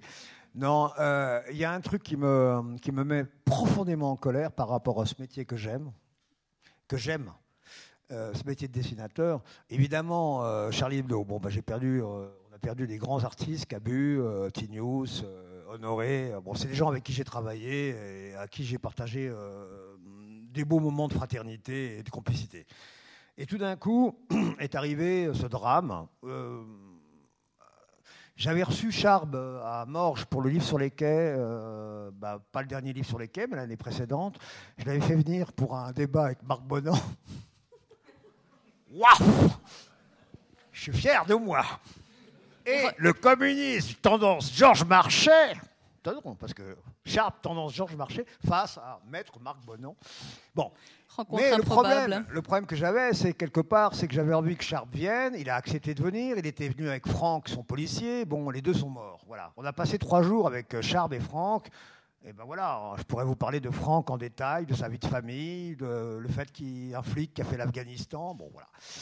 Et tout d'un coup est arrivé ce drame euh, épouvantable, mais que, que j'attendais, hein, parce que Charles m'avait dit que de toute façon il ne céderait pas et qu'il savait qu'il allait mourir. Bon, alors très bien. Euh, disait déjà, oh, on a peut-être fait une connerie, euh, puis après tout le monde suivait. Bon, bah, Charles était directeur de la rédaction et je me fais le reproche pour le moment de ne pas avoir encore décimé la rédaction de Vigous. parce que Laurent ne serait plus là. non, ce que je veux dire par là, c'est que est arrivé ce drame, et tout d'un coup, tout d'un coup, les dessinateurs, il faut bien savoir une chose aussi, c'est que Charles m'avait dit à Morges, euh, il n'en avait plus que pour trois mois de son journal. Il ne savait pas comment il pourrait payer son journal Charlie Hebdo au bout de trois mois. Voilà, c'est tout. Donc il savait pas. Donc ça ne marchait pas, Charlie Hebdo. Ça ne marchait plus, Charlie Hebdo. Et tout d'un coup est arrivé ce drame euh, énorme, dont on pourra discuter sur les causes, avec les caricatures de Mahomet. Et puis, ce magnifique rassemblement à la place de la République, cet immense élan de Je suis Charlie, et tout d'un coup, cette société qui se dit, voilà, c'est important, on doit défendre la liberté d'expression, ce sont nos valeurs, c'est très important. Et qui défend nos valeurs? Les dessinateurs de presse, Charlie Hebdo, c'est du mensonge. Les dessinateurs de presse que je suis, qui sont, n'ont jamais voulu défendre la société pourrie dans laquelle nous vivons. Je ne vois pas pourquoi les dessinateurs de presse seraient euh, des porte-drapeaux d'une société que nous haïssons profondément sur le plan du fric, Volkswagen et en d'autres, la pollution, je suis en colère. Les dessinateurs de presse ne sont pas là pour défendre cette société de merde. Oui, ce serait trop simple d'opposer dans le fond euh, des dessinateurs euh, dans le cadre d'une démocratie et qui seraient des porte-drapeaux oui, face à. Voilà. Donc c'est pas simple. Laurent, par rapport à ça, est-ce que toi tu as ressenti ce même euh, dérapage? J'aimerais pas l'énerver parce que je sais pas où ça va. Oui, bien sûr. Je suis un comédien, je fais exprès de m'énerver. j'ai vu. Non, oui, bien sûr, il y a eu cette dérive. Il y a eu cette dérive où on a voulu, on a été sollicité, euh, Thierry encore bien plus que moi, parce qu'évidemment, il connaissait ces gens et tout ça. Mais, mais euh, on a été extrêmement sollicité pour donner notre avis, toujours sur la même question, euh, celle dont on débat ce soir, mais avec le recul nécessaire et utile. pour, pour moi, ce qui est, même si c'est factice, même si c'est un mouvement de grégaire, un mouvement, un mouvement de mode, un mouvement euh, branché, etc., etc. Le fait que 4 millions de personnes descendent dans la rue pour défendre le droit au blasphème, pas seulement à la liberté d'expression, qui, est un truc un peu creux, etc., eh ben, je me dis que c'est bon à prendre. Même si c'est oublié au bout de 15 jours, ça fait rien, c'est bon à prendre. J'aime autant ça que 4 millions de personnes qui descendent dans la rue en disant on n'a pas le droit de se moquer de la religion. Euh, donc, euh, bah, voilà, c'est plutôt une bonne nouvelle. Euh, je pense que ça a été une bonne nouvelle aussi pour. Là, c'est beaucoup moins, c'est beaucoup moins une vague de fond, mais c'est une, réflexion qui est, qui est surgie ici et là pour la culture. J'ai trouvé très bien que dans le discours de François Hollande, je crois le premier discours après les événements, il a parlé de, ben, l'aspect répressif, etc., etc., du droit, des valeurs sacrées, de la France, des Lumières, blablabla. Mais il a aussi parlé du rôle de la culture, qui permet d'éviter ce genre de dérives et de conneries. Euh, euh, on peut l'espérer. Et donc, euh, je trouve ça très bien. Et puis surtout, au-delà de, la liberté d'expression et de ces valeurs creuses et de je suis Charlie, c'était un plaidoyer pour la presse indépendante puisqu'on a pu dire, ben voilà, si vous voulez soutenir la liberté d'expression, euh, soutenez la presse indépendante, la presse qui, contrairement euh, à la presse quotidienne qu'on subit tous, qu'elle soit orange ou bleue ou peu importe, n'est pas une presse dont le seul but est de vendre des lecteurs aux annonceurs en racolant au maximum avec des informations débiles, people, etc., etc. Et, et de ce point de vue-là, ben, malheureusement, on peut le dire aussi, puisqu'on dit tout, euh, Vigous a profité, si on peut parler ainsi, euh, du drame de Charlie, puisqu'il y a eu. On en a fait le reproche. Il y a une vague. Oui, oui, mais bon, tant pis. Mais il y a, eu une, une, vague d'abonnements qui nous a euh, aussi aidés, malheureusement. C'est pour ça qu'on envisage, dès qu'on commence à, de nouveau avoir un peu des problèmes financiers, d'organiser un attentat à la rue du Simplon 34 à Lausanne. Prenez note de l'adresse. Enfin voilà. Euh, non, mais mais mais voilà. Je, je, suis tout à fait d'accord avec ce qu'a dit Thierry sur la dérive et sur cette espèce de sacralisation soudain de l'humour, du dessin de presse, etc.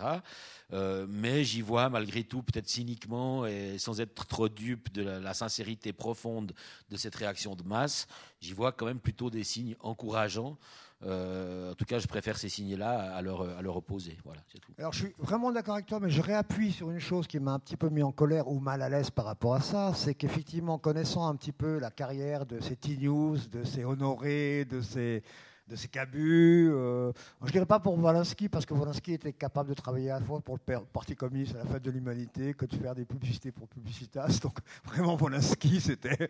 Bon, c'est un personnage particulier avec le talent qu'il a, et qu'il avait. Mais je pense à, mes autres camarades. Si je suis un petit peu en colère par rapport à cette... Euh, euh, j'ai bien compris ce que dit Laurent. Il vaut mieux 4 millions de personnes qui se soulèvent pour le droit au blasphème. Et ça, ça a été positif. C'était une belle chose. Mais on en arrive à avoir exécuté, et là, c'est là où j'ai un petit problème, des copains que je connais parfaitement et qui n'ont jamais voulu être l'étendard de quoi que ce soit, sauf Charb. C'est ça le problème de Charlie Hebdo, et c'est là où il y a un vrai problème. Il y avait un directeur de rédaction, Charb, qui avait une conviction profonde, et il a du mérite, c'est qu'il a fait tenir Charlie Hebdo le plus longtemps possible dans des situations économiques très compliquées, et qu'il a ben, fait en sorte que euh, euh, Charlie Hebdo puisse continuer. Mais évidemment, moi je connais bien évidemment les Tignos et compagnie, il faut bien voir que l'héritage de Charlie Hebdo correspond à une autre époque, que Charlie Hebdo, héritier de Harakiri, de Cavana, du professeur Choron, de GB, héritiers eux-mêmes de 68 du premier journal qui s'appelait L'Enragé. Il faut savoir que tout ça s'est construit petit à petit et qu'après, un Charb communiste convaincu, et je le respecte pour ses convictions, a mené ce journal à un combat. Et je ne crois pas que l'humour, pour moi, soit un combat. C'est ça mon problème. Pour moi, le crayon n'est pas une arme. Pour moi, le crayon est une politesse, est une dérision, et, et ainsi de suite. Tout ce que j'ai déjà dit. Et le problème de Charb, et c'est là où j'ai jamais été d'accord, et je me suis fait bien sûr engueuler parce qu'on était deux, Mix et Remix et moi, à dire que nous n'avons pas été d'accord sur les premières publications des caricatures de Mahomet. Ça ne voulait pas dire qu'on était contre le blasphème, ça voulait dire que l'utilisation qu'on en faisait pouvait poser problème. Voilà. Et tous les autres, Burki, pour ne pas le nommer, euh, Herman, pour ne pas le nommer, mais non, on doit décider sur tout, mais on est libre. Non, nous sommes des dessinateurs de presse et c'est tout. Peut-être s'entendre sur le terme de liberté, hein, l'autre Laurent, par rapport à ces caricatures de Mahomet? Pareil. Pareil, on, en a parlé à l'époque. Est-ce qu'on les reprend? Est-ce qu'on les reprend pas? Etc. Euh, le critère suprême pour, pour moi, en tout cas, je crois que c'était assez partagé, c'est que, premièrement, on ne faisait pas rire. C'est pas bon, le dessin n'était pas bon. C'est mauvais. Voilà. Et puis, deuxièmement, on ne voyait pas l'intérêt puisque c'était dans un contexte où la publication devenait une, forme de combat, une forme de revendication. Et encore une fois, ce n'est pas, pas notre combat. Voilà.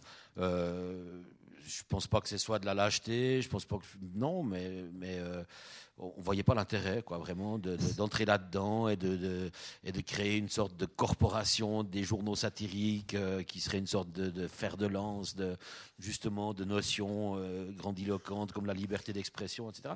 Idéologique, hein, d'une certaine façon. Hein. là, on est dans l'idéologie.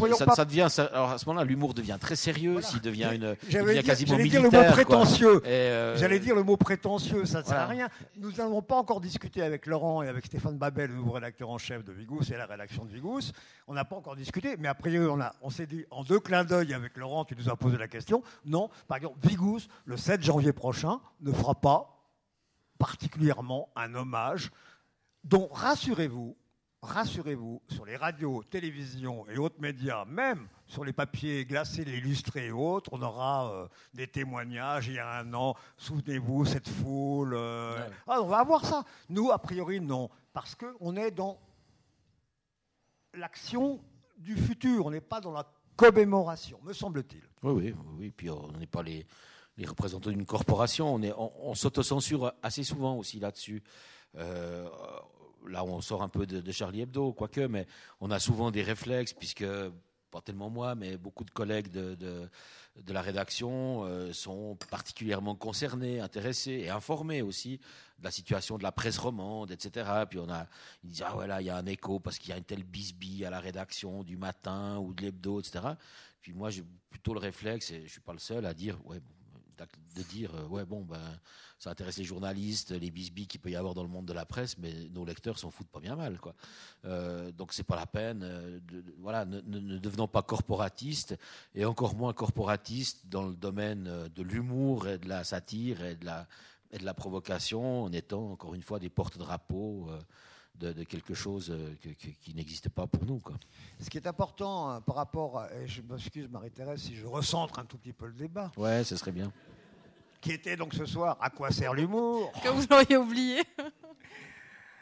C'est que, et c'est un lien quand même fondamental que je ne peux pas exprimer profondément par des mots, mais euh, puisqu'on parle de Charlie Hebdo, de ce qui s'est passé le 7 janvier, à quoi sert l'humour? Mais c'est les mecs qu'on a perdus là, c'était des mecs qui pratiquaient l'humour au quotidien, dans leur vie de tous les jours, d'une manière tellement jouissive, mais seulement jouissive, avec beaucoup d'intelligence, beaucoup de mémoire.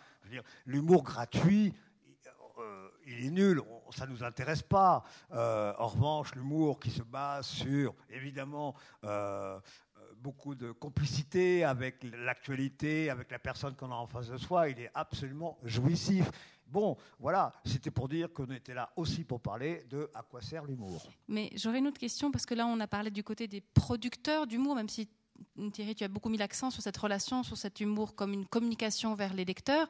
Mais euh, j'aimerais entendre Laurent plus sur ce, groupe de femmes euh, anglaises qui a déposé plainte contre le, dessin justement dans chez Hebdo du petit garçon euh, mort. C'est ça.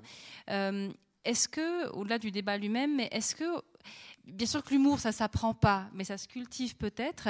Est-ce que c'est le signe qu'on perd le sens de l'humour aussi, ou qu'on qu'on le, le, censure aussi chez soi-même alors chez nous-mêmes peut-être bien. En tout cas, j'ai l'impression qu'il y a une tolérance beaucoup moins grande. Alors c'est des vagues, peut-être ça va repartir, et, euh, mais euh, c'est devenu un lieu commun de dire que ce que des proches disaient sur les juifs euh, sur scène, plus personne ne peut le dire sur scène. Je ne dirais pas quel cadre légal Il semblerait que des juifs se soient glissés dans la salle. Non. il y a un cadre légal, alors après ça c'est l'autre Il y a un cadre légal, mais au-delà du cadre légal, il y a une sensibilité qui est devenue euh, beaucoup plus chatouilleuse sur certaines choses. Alors, on peut parler de politiquement correct. Moi, je ne suis pas pour, euh, euh, pour, pour, faire de la provocation anti-politiquement correcte pour le plaisir, parce que là aussi, c'est plutôt bien que des notions de respect de l'autre, d'antiracisme, d'anti-homophobie, etc., deviennent suffisamment évidentes pour que, que les gens soient choqués si on les bafoue. C'est plutôt bien. Euh, l'humanisme en général. Mais euh, il y a des postures, me semble-t-il, qui deviennent assez pénibles. Et là, ce groupe de femmes anglaises qui déposent plainte pour un dessin autour du petit Thailand, c'est écœurant. ça, me, ça me fait gerber parce que c'est, euh, elles sont vertueusement choquées, quoi. Et, euh, et puis elles n'auraient peut-être rien eu à fiche du petit Thailand s'il n'y avait pas eu la photo et s'il n'y avait pas eu euh, l'émotion autour. C'est très elles grave. se foutent peut-être pas bien mal actuelle est très grave. Donc il y a une posture, il y a une posture comme ça après le 11 septembre, il y a une posture comme ça après Fukushima. On n'a pas le droit de déconner avec ça, en tout cas pas tout de suite on attend dix jours, puis après les gags peuvent sortir. Alors, ils sortent un peu par, euh, sur Facebook, etc., mais peut-être pas dans la, sur les ondes de la première ou, ou sur Vigous. Et puis c'est complètement c'est complètement idiot. on comprend qu'il y a des sensibilités, puis que le but, encore une fois, n'est pas de, choquer les gens. Il y avait eu ce dessin euh, sur les, la tempête aux Philippines, qui avait choqué des gens à la une de Vigous. Tu te souviens, Barry? Euh, Oui, oui, c'était un dessin de Vincent, je crois. Ouais, ouais. Euh, c'est pas un dessin de Schosted, parce qu'il ferait pas des dessins vulgaires, lui, et choquant. C'était pas vulgaire du tout, c'était juste que les gens étaient choqués qu'on ose rire avec cette catastrophe, parce que cette catastrophe avait simplement été lourdement médiatisée. Et, voilà, donc il y a cette, euh, sensibilité-là qui, qui vient, qui me paraît être un peu faux cul, euh, qui me paraît être victime de, la médiatisation, des émotions fabriquées et tout et tout. Et notre rôle, c'est de, de passer outre. Parce que si on fait attention à ça et qu'on se dit, où on risque d'avoir une plainte parce qu'il y a des gens qui vont être choqués, bah, à ce moment-là, de nouveau, on ne fait plus rien. Alors, c'est marrant parce que, euh, bon, là, il y a ce bouquin qui sera en vente à la sortie, bien sûr. C'est pas de la pub, hein mais qui date déjà d'il y a un petit moment. Puis j'ai mis un malin plaisir de, de, retracer 25 euh, ans de, baricature avec toute l'actualité. Et puis, et puis ce que je voulais, c'était mettre les lettres de lecteurs, enfin vos lettres, vos lettres d'insultes, parce que je pense bien que vous m'en avez écrit une ou deux, euh, peut-être plus, je ne sais pas. Bref, et euh, c'est assez amusant de mettre justement par rapport. Alors, il y a les dessins, tu parles enfin, septembre, euh, les tours du World Trade Center, c'était monstrueux. Moi, dans mon métier, j'avais jamais vécu ça. Mais dans l'actualité, effectivement, tous on, vivait quelque chose de particulier. Mais pour, le dessin, pour le dessin de presse, ça a été. Alors, il y a les tas de lettres que j'ai pas envie de vous lire maintenant, mais on verra plus tard. Mais là, c'est marrant. C'est pour voir le rapport ambigu, si vous voulez, entre l'humour, notre métier, de traiter de l'actualité.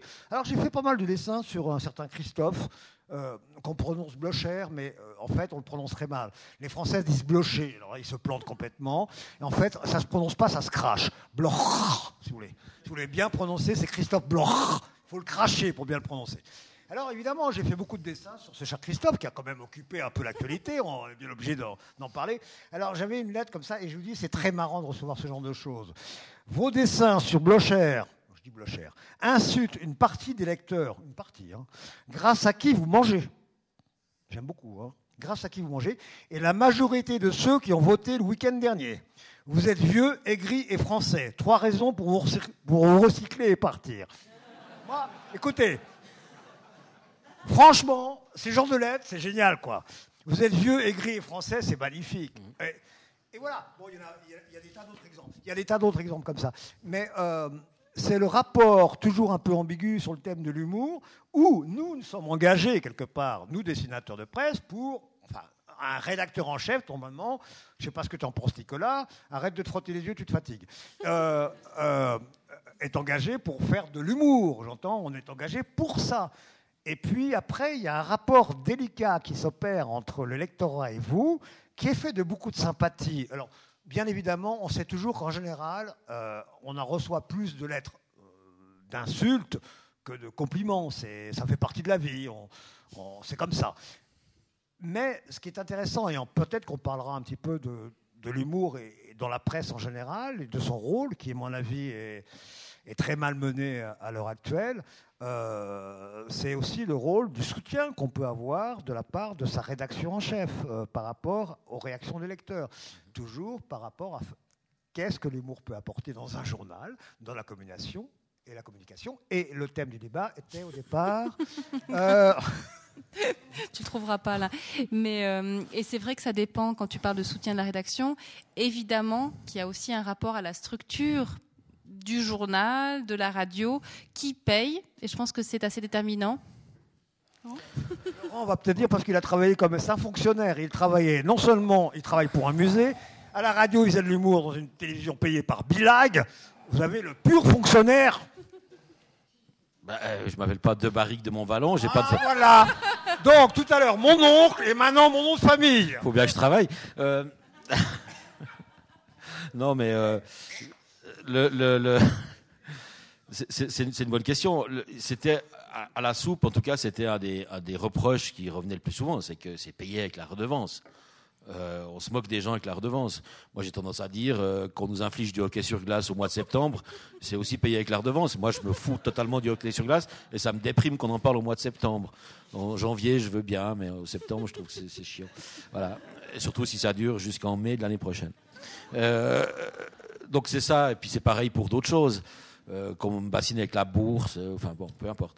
Euh, donc il n'y a pas de souci à ce niveau-là, mais c'est vrai que Thierry parlait des, oppositions, des lettres, des protestations, etc. Elles viennent, ça me paraît assez symptomatique aussi, elles viennent généralement de chapelles, de, de, groupes constitués, c'est-à-dire, je pense dans l'ordre, pour parler des réactions à la soupe, c'était l'UDC qui fonctionne comme une chapelle en l'occurrence, parce qu'effectivement on attaque l'icône, Blocher, on attaque euh, euh, la patrie, ou je sais pas quoi, on est, on est considéré comme blasphématoire d'une certaine manière.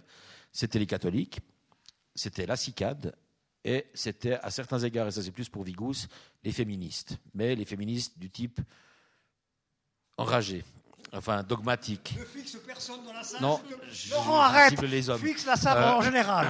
Voilà et voilà, et, c'est intéressant, c'est intéressant. Et, franchement, je dis ça sans aucun mépris. J'ai la preuve, j'ai passé des nuits à correspondre avec un, type de l'UDC, un garagiste solerois qui m'écrivait des lettres pour me dire mais pourquoi euh, vous critiquez machin? Puis je répondais, puis on a fini par échanger. Idem avec une féministe genevoise que, dont je citerai pas le nom, mais qui m'a pris bien quelques, quelques nuits de correspondance électronique. N'oublie pas mon oncle. Et, ton oncle pour, euh, pour l'aspect biblique. Et, euh, et donc voilà, c'est intéressant, c'est intéressant. Mais c'est alors effectivement, c'est payé par la redevance, en l'occurrence à la radio. Là, maintenant, euh, Vigou, c'est tout à fait différent. C'est indépendant, on n'a pas de fonds extérieurs et tout. Euh, on ne vit que sur les abonnements. Merci d'avance. Euh, et, et, voilà, mais encore une fois, il y a toujours eu des émissions satiriques. sur la première, à la radio, il y en a en France, il y en a, ça fait partie du divertissement. Et encore une fois, tant qu'il y aura des émissions de mode, de hockey sur glace, n'importe quoi finalement. Il y a des gens qui s'intéressent à tout et, il y a une fonction, bien sûr, il y a une fonction qui est peut-être pas très glorieuse. C'est une fonction cathartique, c'est une fonction euh, carnavalesque, c'est une fonction qui, qui consiste à, à, écouter avec jouissance dans sa cuisine des gens euh, insulter des conseillers fédéraux ou les politiques ou les people, etc. Puis ça fait du bien parce que c'est tous des cons et puis on est frustrés et puis ça fait du bien qu'on leur. Voilà, c'est une noce à Thomas. Le musée d'ethnographie de Neuchâtel avait d'ailleurs euh, abordé ce, sujet dans, l'expo euh, Helvetia Park, je crois. Euh, la satire est une sorte de noce à Thomas pour certaines personnes. C'est un défouloir. Et alors, très bien. Le carnaval aussi. les Saturnales aussi autrefois, c'est la, même, la même démarche et c'est pas forcément quelque chose d'inutile. Euh, mais si en plus ça peut éclairer quelque chose, et si en plus ça peut faire marrer, encore une fois, enfin voilà, si, si les gens euh, préfèrent euh, écouter la soupe le dimanche matin à 10h et rigoler plutôt que d'aller à l'église, et en principe ne pas tellement rigoler. Euh, c'est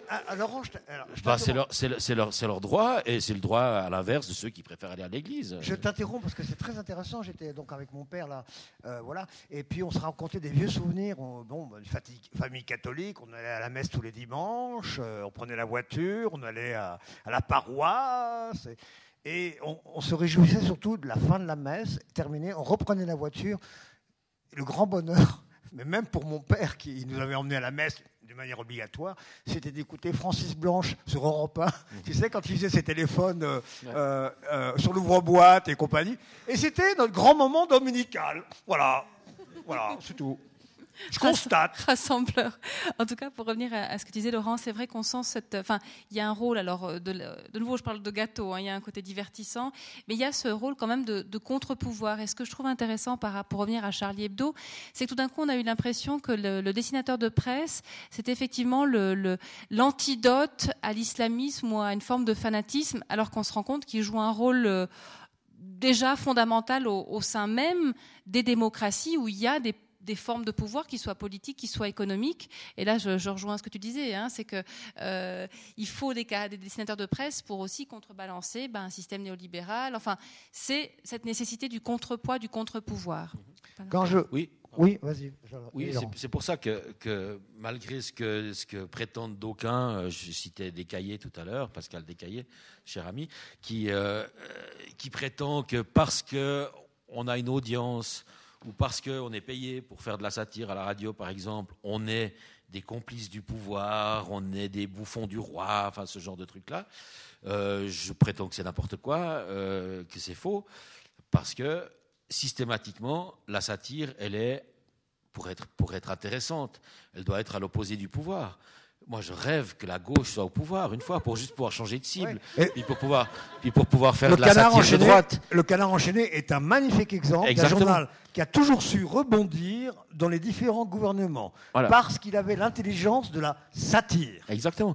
Et, donc euh, voilà, parfois on nous traite de militants, de gauchistes, etc., etc., Mais le pouvoir est à droite, dans un chien. Si on veut faire de la satire, euh, ben, on s'attaque au pouvoir, quoi. On s'attaque aux conneries, on s'attaque au crédit militaire, on s'attaque euh, au, au, coup de rabot dans la culture, le social, l'écologie et tout ce que vous voudrez. on s'attaque à cette politique-là, et, c'est juste légitime. Et je ne sais plus comment j'arrivais à ça, mais, mais attendez. Tu vas y arriver. De pas, pas loin d'y arriver. Décaillé, oui, oui, parce qu'il il disait, il disait, voilà, on est les bouffons du roi, etc., etc. C'est pas vrai. Si on était les bouffons du roi, on ferait des articles ou des sketchs pour se moquer des abuseurs de l'asile, et puis des méchants euh, roms, et puis des drogués, et puis je sais pas quoi, des, des immigrés, parce qu'on ferait de l'humour qui ferait peut-être rire plus de gens, on ferait des beaux dessins pour se moquer des immigrés, euh, il y aurait une meilleure audience, puis on, puis on, serait dans le, puis on serait dans le sens du pouvoir. Ben, c'est justement pas ce qu'on fait. Donc on peut pas, de mon point de vue, me semble-t-il, nous accuser de de, ce rôle-là de complicité, d'alibi. Et, je crois que jusqu'à preuve du contraire, le service public, euh, le, je dis pas qu'il permet parfaitement l'exercice du contre-pouvoir, mais le, à mon humble avis, il le permet beaucoup plus qu'une entité privée. Ouais. Oui, alors tout à fait. tout à fait, enfin jusqu'à euh, récemment. Voilà. oui. Oui, bah, jusqu'à récemment, parce qu'à l'époque du début de la soupe, c'est-à-dire en 2000, on a eu carte blanche, la direction d'alors de la, RTS, enfin, c'était pas encore la RTS justement, euh, la radio suisse romande nous a laissé vraiment euh, le champ libre. J'avais de censure. Il y a une ou deux fois, il y a eu des conciliations. On a été jusqu'à des simili-procès, etc., mais qu'on a gagné. Et puis, euh, bah, plus récemment, il y a eu la volonté de la direction d'arrêter l'émission La Soupe. Euh, de la remplacer par l'agence euh, qui forcément était moins bien vu les contraintes imposées par la direction. Je ne vais pas entrer dans les détails. Et puis après, ils ont arrêté l'agence, puis ils vont mettre à la place un talk show animé par euh, Michel Zindali non. à partir de. On ne l'aurait pas annoncé dans l'année prochaine. Oui. donc voilà, il n'y aura plus de satire à la radio, en tout cas à ma connaissance. Et puis, puis voilà. Donc, puis il y avait moins de liberté quand même ces dernières années. Et puis prenez l'exemple pour renforcer ce que vient de dire Laurent ce qui se passe à Canal+, qui a quand même été une chaîne euh, euh, qui était vraiment un exemple quelque part de, euh, liberté. Le, grand journal, le petit journal, les, enfin les nuls, les, enfin beaucoup, de choses. Bon, bah, Canal, regardez ce qui se passe récemment à Canal. Bolloré, donc celui qui a prêté le yacht à Sarkozy pour qu'il s'amuse après le Fouquet. Hein quand il avait été élu démocratiquement par le peuple, et quand un président est élu démocratiquement par le peuple, il va au Fouquet et après sur le yacht de Bolloré. C'est normal, et allez voir, vous faire voir ailleurs, vous, peuple. Bref, c'est M. Bolloré maintenant qui euh, dirige Canal+, et il a supprimé euh, bah, les, euh, les, marionnettes des guignols, euh, qui sont cryptés quelque part à je ne sais plus quelle heure. Enfin, c'est le grand ménage, c'est incroyable. Voilà, on est dans une situation où, euh, pour recentrer le débat, par exemple, non, à quoi sert l'humour pour le moment euh, À faire du petit bois? Voilà. Je vous propose qu'on passe, comme on les a invités à plusieurs reprises, le public, les auditeurs, à, à poser des questions, à faire des remarques, à réagir à ce qui s'est dit, puisque vous l'avez compris. Une question de M. Descaillet. Oui, M. Descaillet. Une question pour Laurent Fuge de la part de M. Descaillet. Il vous suffit de, demander le micro. C'est très compliqué de prendre la première fois le micro en premier. Euh. Ah, bah, il y a des courageux dans la salle, c'est ah, ça, la, la, de fond. J'ai entendu que vous envisagiez un attentat pour euh, remplir vos caisses. Rassurez-moi, est-ce que c'est vous qui avez fait le nécessaire pour que le registre des armes ne soit pas accepté?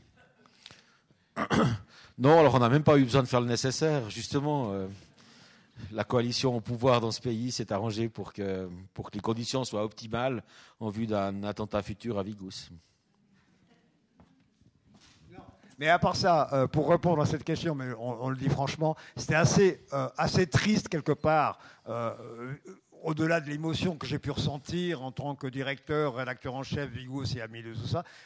deux jours après Charlie Hebdo, on avait tous les flics qui débarquaient à la rédaction de Vigous. Hein. donc plus, plus de visibilité du logo Vigous dans la rue, plus de portes rouges quelque chose pour regarder. Ensuite, comment on ouvre le courrier, euh, euh, protégez-vous pour aller à la maison. Enfin, non, c'était très détendant comme atmosphère. C'était vachement bien.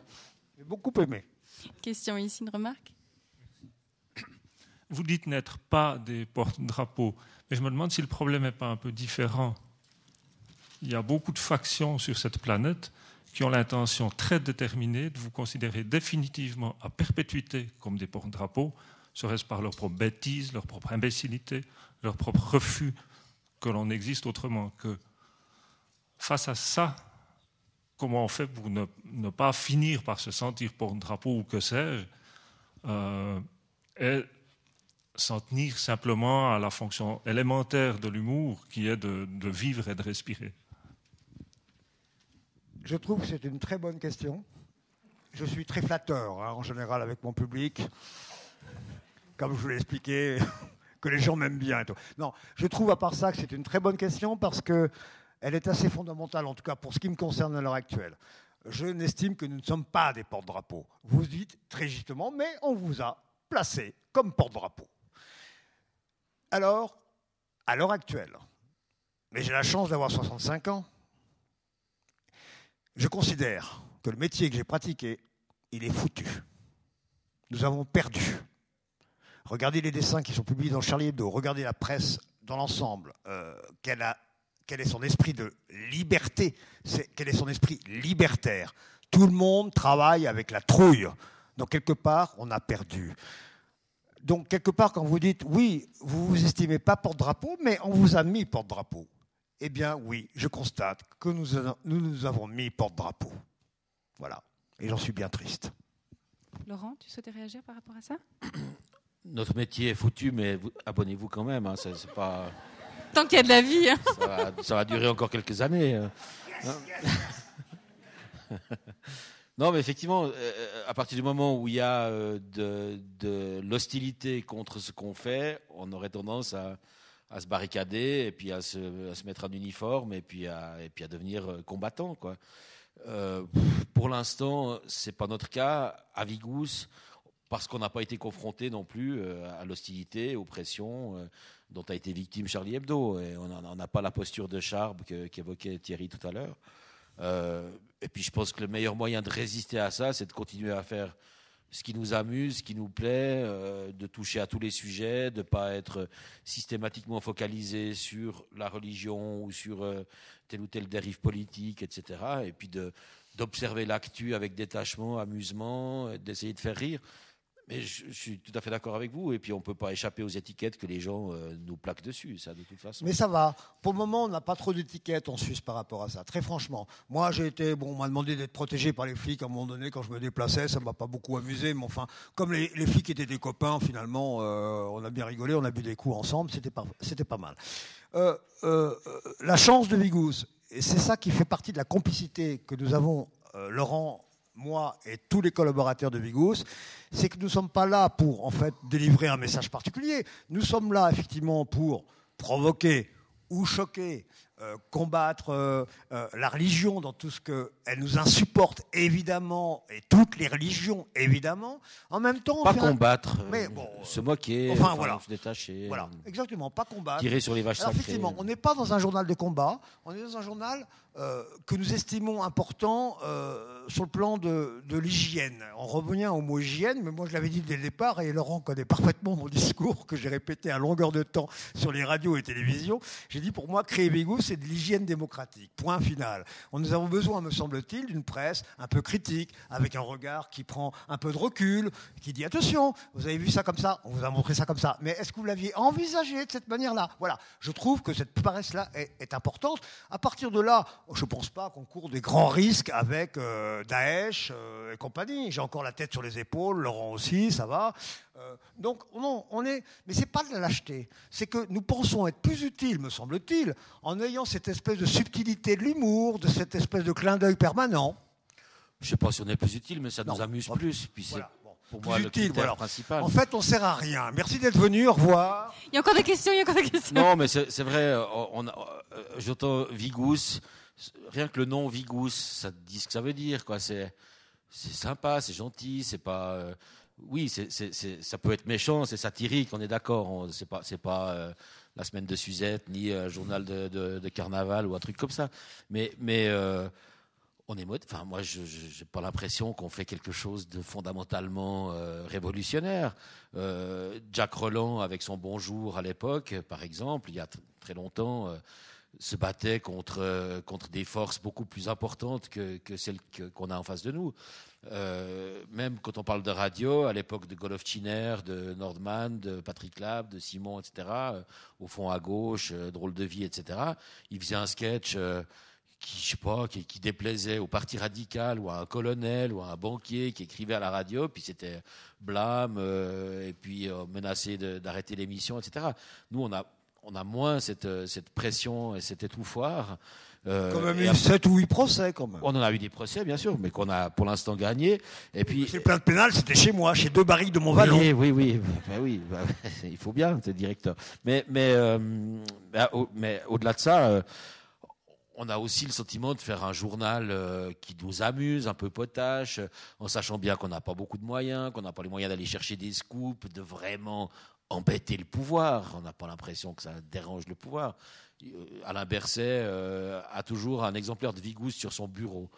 Euh, il trouve que c'est bien et ça, ça, interpelle ses visiteurs et puis il les agace avec ça et tout ça. Donc c'est dire si on n'est pas vraiment révolutionnaire. C'est pour ça que je dis. le mec qui a présenté la hausse, des prix.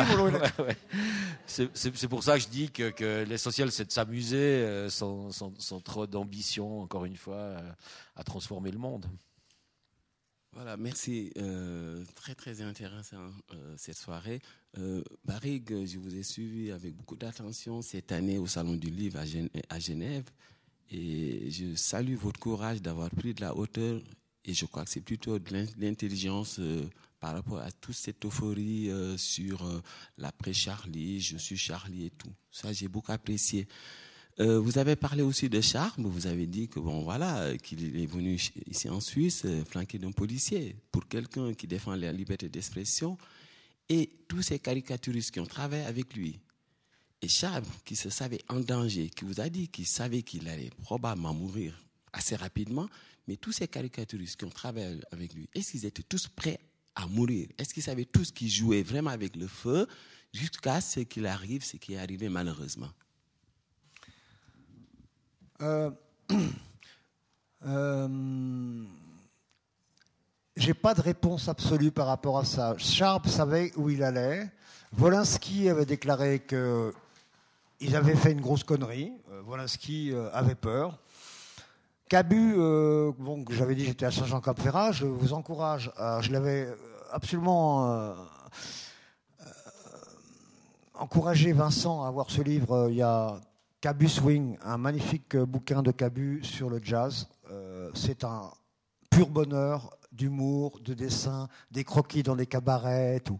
Alors évidemment, pour répondre à, votre question, euh, quand j'ai vu Cabu, on n'a jamais parlé de ça. C'est quelqu'un qui dessinait, c'est quelqu'un qui s'amusait à dessiner, c'est quelqu'un qui à Saint-Jean-Cap-Ferrat allait visiter les environs, voir où il y avait tel ou tel euh, musée, euh, telle ou telle baraque à découvrir sur le plan architectural et tout.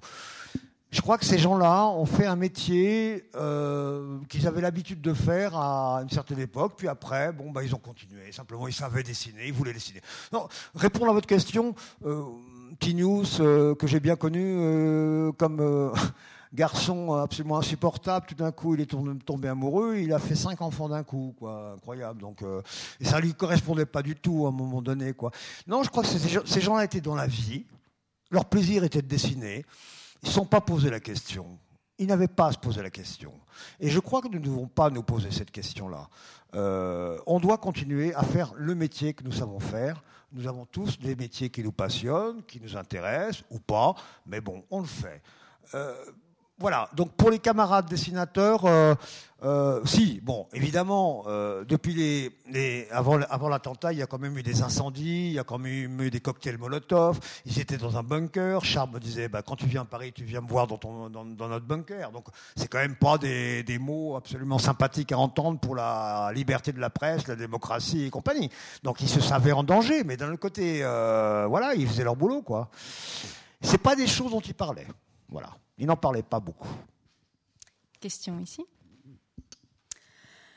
Je suis très admirative de la modestie dont vous faites preuve parce que je trouve que quand on a le talent extraordinaire de savoir faire rire les gens et l'intelligence de parler de choses dont on comprend euh, la portée euh, qui fait partie donc de, de l'actualité, je me dis mais comment faites-vous pour pas avoir envie de convaincre le lecteur.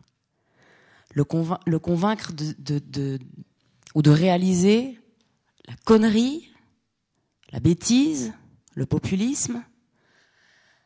Enfin, moi personnellement, je serais la première à, à user de, du pouvoir de l'humour.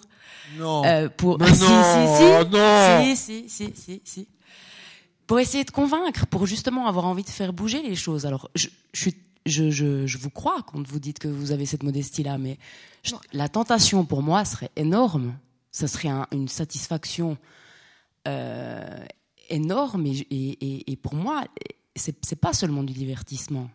C'est aussi une forme de, de, de recul, de, de une, une, une, vision avec justement cette distance qui me semble être nécessaire. Mais c'est une analyse, c'est une forme d'analyse, qu'elle soit politique ou autre qui fait justement que c'est quelque chose qui est essentiel, qui ne doit pas disparaître. Mais oui. Mais comment faites-vous pour ne pas... Il n'y a pas de modestie de la part de Laurent Fuchs. c'est pas de la modestie, c'est de la... C'est du désappointement. Je ne sais pas comment dire. Euh, Désappointement. non, vous avez raison. On a des, on a des rognes et des envies de faire bouger les choses, de convaincre les gens, etc., etc.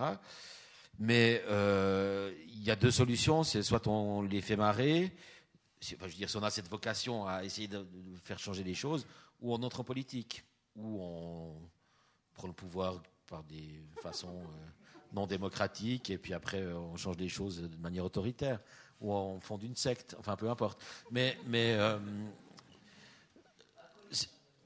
ouais, ouais, tout à fait. Moi j'ai l'impression que si on arrive à faire rire, à, faire réfléchir aussi euh, euh, certains lecteurs, et puis euh, et, puis peut-être leur donner le, goût de, de plus de sens critique par rapport aux choses, sans forcément changer leur opinion, sans forcément changer leur vote, etc. c'est déjà beaucoup. C'est déjà beaucoup. Ouais. Je, pense que ceux qui achètent déjà votre journal ont déjà cette, cette, cette, cette tendance-là. C'est peut-être d'ailleurs convaincre. pour ça que ça les fait rire. Je, je sais pas, mais Ouais, je- ouais, ouais, c'est bien Non, possible. mais c'est les autres qui font convaincre. Moi, mon combat, quand j'ai créé ce journal, et ça sera euh, tant que Vigous existera, et moi avec lui, euh, même si on a changé un petit peu la formule de la rédaction en chef maintenant, bon, ok. Euh, moi, mon combat est toujours le même. Euh, les lecteurs qui sont déjà lecteurs de Vigous, super. Qui se réabonnent, c'est super. Moi, ce qui m'intéresse, c'est de convaincre encore d'autres personnes. Et pour ça, je prendrai mon bâton de pèlerin pour essayer de lutter contre l'inculture, la bêtise, l'ignorance et euh, la politique de l'autruche ou l'intolérance. Et je suis très tolérant sur euh, l'intolérance. Euh, non, mais vous avez, ce que vous avez dit, franchement, c'est juste. Ce combat-là, il est à mener. Il est à mener tout le temps. Nous n'avons jamais gagné là-dessus. Nous devons encore gagner là-dessus. Maintenant, moi, ma plus grande fierté, si je peux le dire comme ça, c'est d'avoir cerise sur le gâteau dans ma carrière, entre guillemets ma carrière, entre guillemets ma carrière, tout d'un coup créer un hebdomadaire. Franchement, euh, voilà. Bon, mais ça, il faut le faire durer, parce qu'il y a une équipe derrière, il y a des passionnés derrière, il y a des lecteurs qui sont avec nous. Et ça, c'est pour lutter justement pour le maintien de l'humour dans la, dans la société. Sincèrement, on vit une époque de merde, les médias, c'est de la merde, euh, l'avenir, c'est de la merde, l'économie, c'est de la merde, et les politiques, pas mieux. Voilà. Donc, on va essayer de continuer à faire de l'humour. Un, un vrai optimiste, quoi. Ah, je, J'ai toujours dit que j'étais. Hein Bon. je suis assez d'accord, mais vous prenez, prenez le canard enchaîné, par exemple. Ça fait euh, un siècle que ça dure. euh, C'est pour moi, euh, ça a toujours été le- le- l'espèce de- de- d'emblème, de, prolongation de l'humanisme des Lumières. Ça, C'est le seul journal euh, anticlérical, antimilitariste. Qui ne lit pas le canard etc. enchaîné ne mérite pas d'ouvrir la parole ce soir. C'est un type tolérant. Pas de conditions ici. Euh, eh ben, le fait que le canard enchaîné soit une institution en France n'empêche pas euh, ce qui se passe en France. Et malheureusement, euh, le jour où l'humour pourra transformer le monde, euh, je ne sais pas si on le connaîtra, mais, mais euh, j'ai peine à croire que ça arrive. Quoi. Donc, mais je dis pas, je dis pas que c'est complètement, euh, ça tombe complètement à l'eau, que ça se dissout complètement. Il y a, on a des échos euh, aussi, aussi avec la radio et parfois par Vigous, des gens qui nous disent ah ben ouais ça j'avais pas vu ça comme ça ou bien vous m'avez appris un truc, euh, mais, le, truc que vous avez raconté c'est vraiment dans la Bible, oui oui, enfin etc. Bon bref, il y a des, choses comme ça. Et puis ben il y a une vocation culturelle, c'est un peu la même finalement qu'au musée ou dans d'autres euh, euh, supports culturels. Euh, Il y a ça, et puis, encore une fois, moi j'ai l'impression que si on arrive à faire rire et à raconter quelque chose, si possible, de critique ou de dérisoire par rapport à des dérives ou à des choses qui nous énervent, c'est déjà beaucoup, mais c'est peut-être trop modeste pour, euh, pour vous. Je ne me vois pas en, je me vois pas en dictateur ou en chef de file d'un mouvement révolutionnaire. parce Moi, je que- te vois, c'est en dictateur parfois. C'est un, un autre débat. Il y avait une question ici? Oui. Est-ce que vous êtes prêt à risquer votre vie en, en faisant un dessin? Pas moi. Bah, ça, ça, toi, tu décides pas, donc tu t'en fous. Donc ça concerne Ou déjà de l'humour Ou de l'humour Ah oui, non, non, vous avez dit dessin, on va rester sur le dessin. Euh, euh, très sincèrement, très sincèrement, Non. Je l'ai dit, non, mais j'ai besoin d'être sincère. J'ai pas envie de faire partie de ceux qui disent, j'ai entendu beaucoup dans la presse, mais voilà, non. Non, sincèrement, non. Moi, euh, j'ai une femme que j'aime, j'ai cinq petits-enfants, ça me va bien. Non. Et j'ai déjà dit que pour moi, en plus, ce dessin ne changerait pas le monde. Je l'ai dit par rapport à Plantu tout à l'heure. Donc, euh, risquer ma vie pour un dessin, non, c'est pas mon rôle. Rester en vie pour faire des dessins, oui. Ça, ça me paraît intéressant. Pareil, j'ai un chat, sauf que j'ai pas une femme et cinq enfants. Mais ça va venir, ça va venir, ça va venir. euh, j'ai un chat qui a besoin de moi et. euh, non, non, mais enfin, sans rire. Oh, euh, c'était la séquence tendresse de la soirée. sans rire, euh, non, je, je- ni pour ça, ni pour Dieu, ni pour un drapeau, ni Je pour l'ai rien, dit au quoi. départ.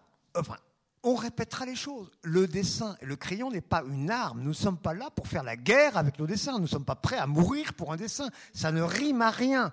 Alors maintenant, effectivement, dans l'histoire des dessinateurs de presse, des grands, euh, on parle avant Daumier encore, combien ont été emprisonnés pour leurs dessins, ont été torturés pour leurs dessins.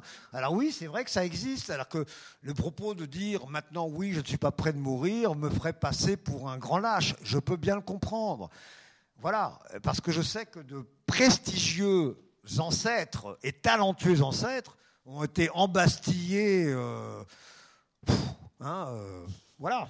Donc ça fait réfléchir un tout petit peu aussi, me semble-t-il. Mais Mais ça, c'est justement le, le reproche que nous font euh, des cahiers ou, Elisa- ou Elisabeth Lévy, etc. Le, héros, le vrai héros Non, de la soirée. Oh, C'est mais, vrai, c'est que. c'est- mais adopte un décaillet plutôt qu'un chat. C'est que. Quelle horreur Mon Dieu. C'est que. C'est qu'effectivement. euh, ça fait partie, c'est un, peu institutionnel, euh, ça passe sur les radios publiques, où c'est payé par la redevance, où, euh, où on est payé pour le faire, etc. Comme si, dès qu'on fait de l'humour ou qu'on fait le saltimbanque d'une manière ou d'une autre, euh, ça pourrait être euh, euh, comédien aussi, il fallait être misérable, si possible clandestin, vivre dans la merde et avoir peur du pouvoir. Quoi. Et c'est juste des gens qui retardent d'un siècle. On a la chance d'être dans un pays démocratique, d'avoir des lois qui garantissent sous certaines conditions et avec certaines contraintes la liberté d'expression. Puis à partir de là, il faut utiliser toutes les possibilités que ça nous donne sans mollir. Et, euh, voilà, c'est tout, c'est aussi simple que ça. J'ai des camarades euh, parisiens français qui ont fait des magnifiques bouquins sur l'histoire du, dessin, dans l'histoire de la presse. hein, euh. Et je dois dire que là, il faut vraiment faire preuve d'un petit peu de modestie quand même, et que la réponse je ne suis pas prêt de mourir pour un dessin, elle est un peu euh, privilégiée quand je vous dis ça. Parce que, euh, franchement, euh, l'histoire de la caricature, la caricature, a été une histoire douloureuse contre le pouvoir. Il y a vraiment des caricaturistes qui ont vraiment joué un rôle, mais absolument libérateur pour les gens. Euh, euh, les, dessins étaient imprimés, je ne sais plus comment, après ils étaient distribués, je ne sais plus comment, euh, de main à main. Mais ça a été véritablement des, combats très importants contre le pouvoir. Il faut le dire, nous sommes héritiers de cela, nous sommes héritiers de cette histoire. Et euh, quand je dis que je ne me sens pas porte-parole et que je ne veux pas qu'on ne soit le porte-parole de quoi que ce soit, c'est parce qu'en fait, je ne veux pas être le porte-parole de cette société qui nous entoure. Mais en fait, le dessin, la caricature et l'humour a toujours, à mon avis, eu un rôle quand même vachement important dans la société, me semble-t-il. Question ici, une remarque? Oui, j'aurais une question. Avigous? Mais euh, c'est pas loin. hein.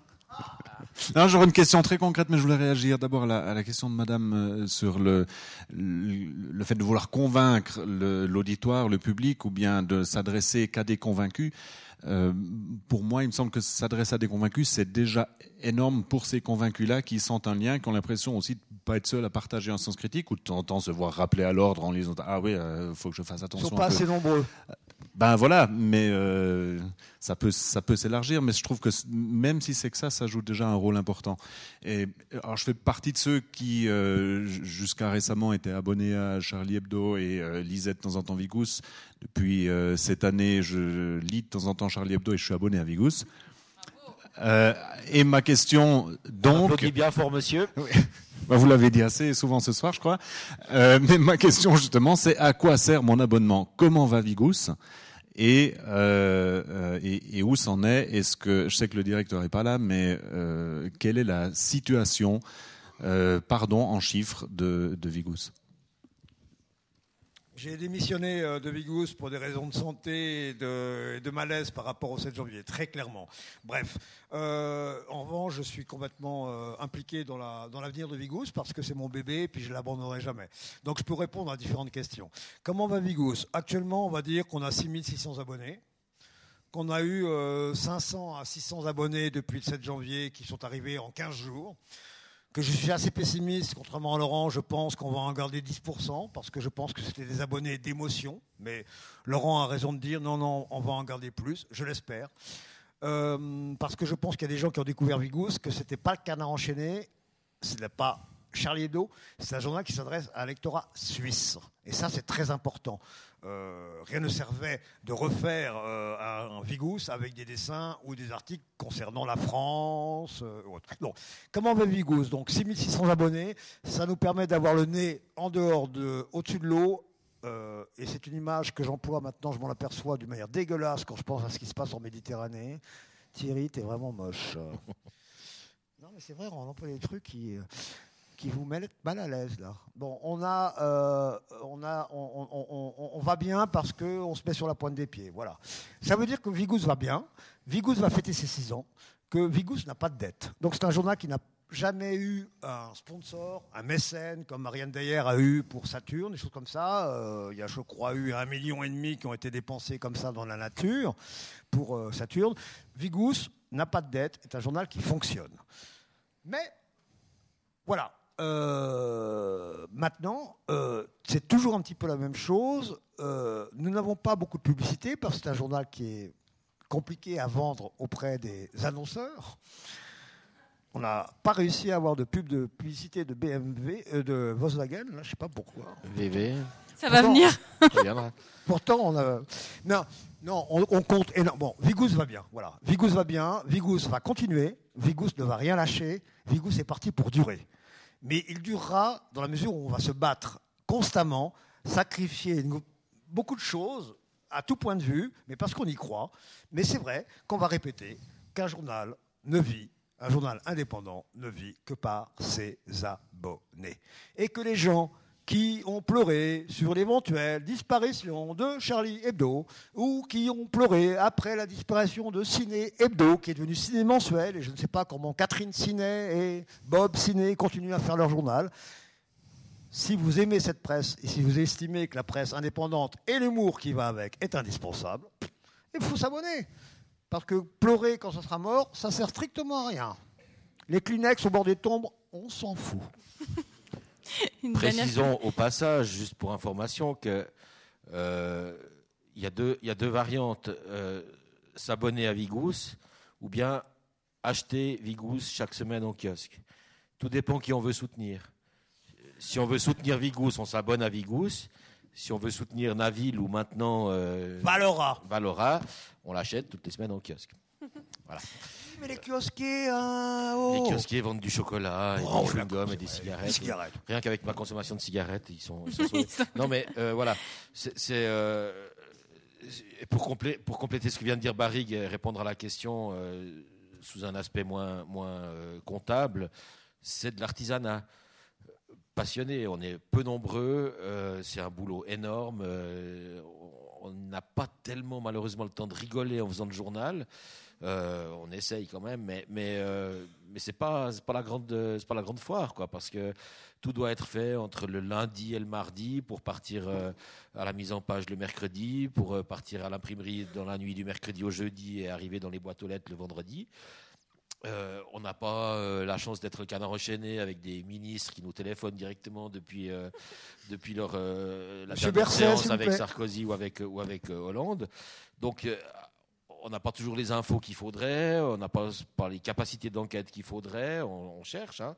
D'ailleurs, si vous avez des sujets ou des, à, à proposer, euh, des trucs qui vous paraissent bizarres ou n'importe quoi, il faut que les gens simplement aient le réflexe de nous appeler. Il y a pas mal d'affaires qui sont sorties comme ça, hein, euh, parfois explosives. Et, euh, et voilà. Mais ça reste, ça, un, ça reste un artisanat de, de, de- de passion. Euh, qui est, assez, qui est assez lourd, mais heureusement, euh, on a tous envie que ça continue. On arrive euh, au numéro 247 demain. Donc, euh, quand on a commencé avec Thierry a 6 ans, on s'était dit, ouais, si on tient, euh, je sais pas, euh, deux ans, trois ans, ce sera déjà Ouais. pas mal. On se disait ça, on disait qu'on voulait, on a démarré avec 3500, 3500 personnes que j'avais réussi à attirer avant qu'ils aient vu le premier numéro. C'était pas mal. Et je dis, si on arrive à avoir 3500 qui s'ab- qui s'abonnent en n'ayant jamais vu, ok, banco, on part. Et puis avec Laurent, on se disait, on doit pouvoir arriver à 6000. Hein. C'était par rapport aux chiffres, euh, euh, tu faisais un petit peu un parallèle avec euh, la soupe. Hein, on se disait, non, normalement, on doit pouvoir arriver à 6000. Eh bien, on est, on est à, à, à 6000, euh, 6500, exem- euh, 6500, 6600. C'est vachement bien. Simplement, on a de l'ambition. quoi. C'est-à-dire qu'on aimerait donner plus de moyens à la rédaction. Donc, on se dit, mais bon, on va essayer d'arriver à 7000, ça nous ferait du bien. quoi. Mais ça va bien. Vigous va bien. Voilà. Ouais, va bien. Il n'a encore aucune euh, offre de rachat de la part de ta média. Euh, Le téléphone ne sonne pas.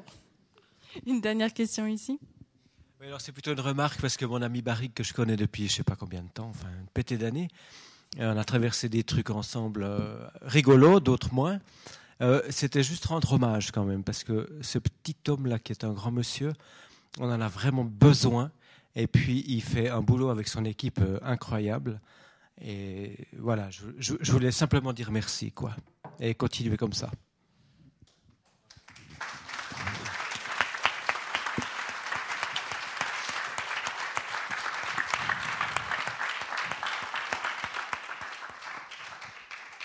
Merci Vincent. Mais je ne ferai jamais les choses si j'avais pas un Laurent Fuge et toute mon équipe avec moi. C'est pas possible. Voilà, pas possible.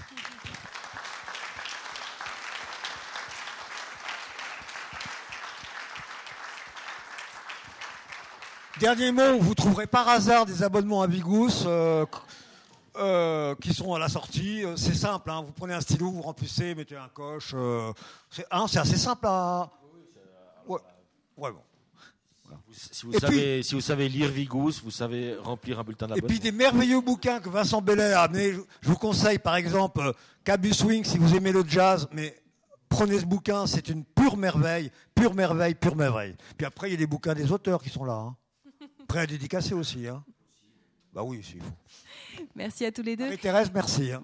J'aimerais juste peut-être pour conclure euh, citer lors de mémoire de manière très approximative euh, une, euh, un auteur italien que cite lui-même, quelqu'un qu'on aimerait bien accueillir l'année prochaine, qui est Monsieur Nuccio Ordine, qui parle, qui a écrit un livre qui s'appelle L'utilité de l'inutile.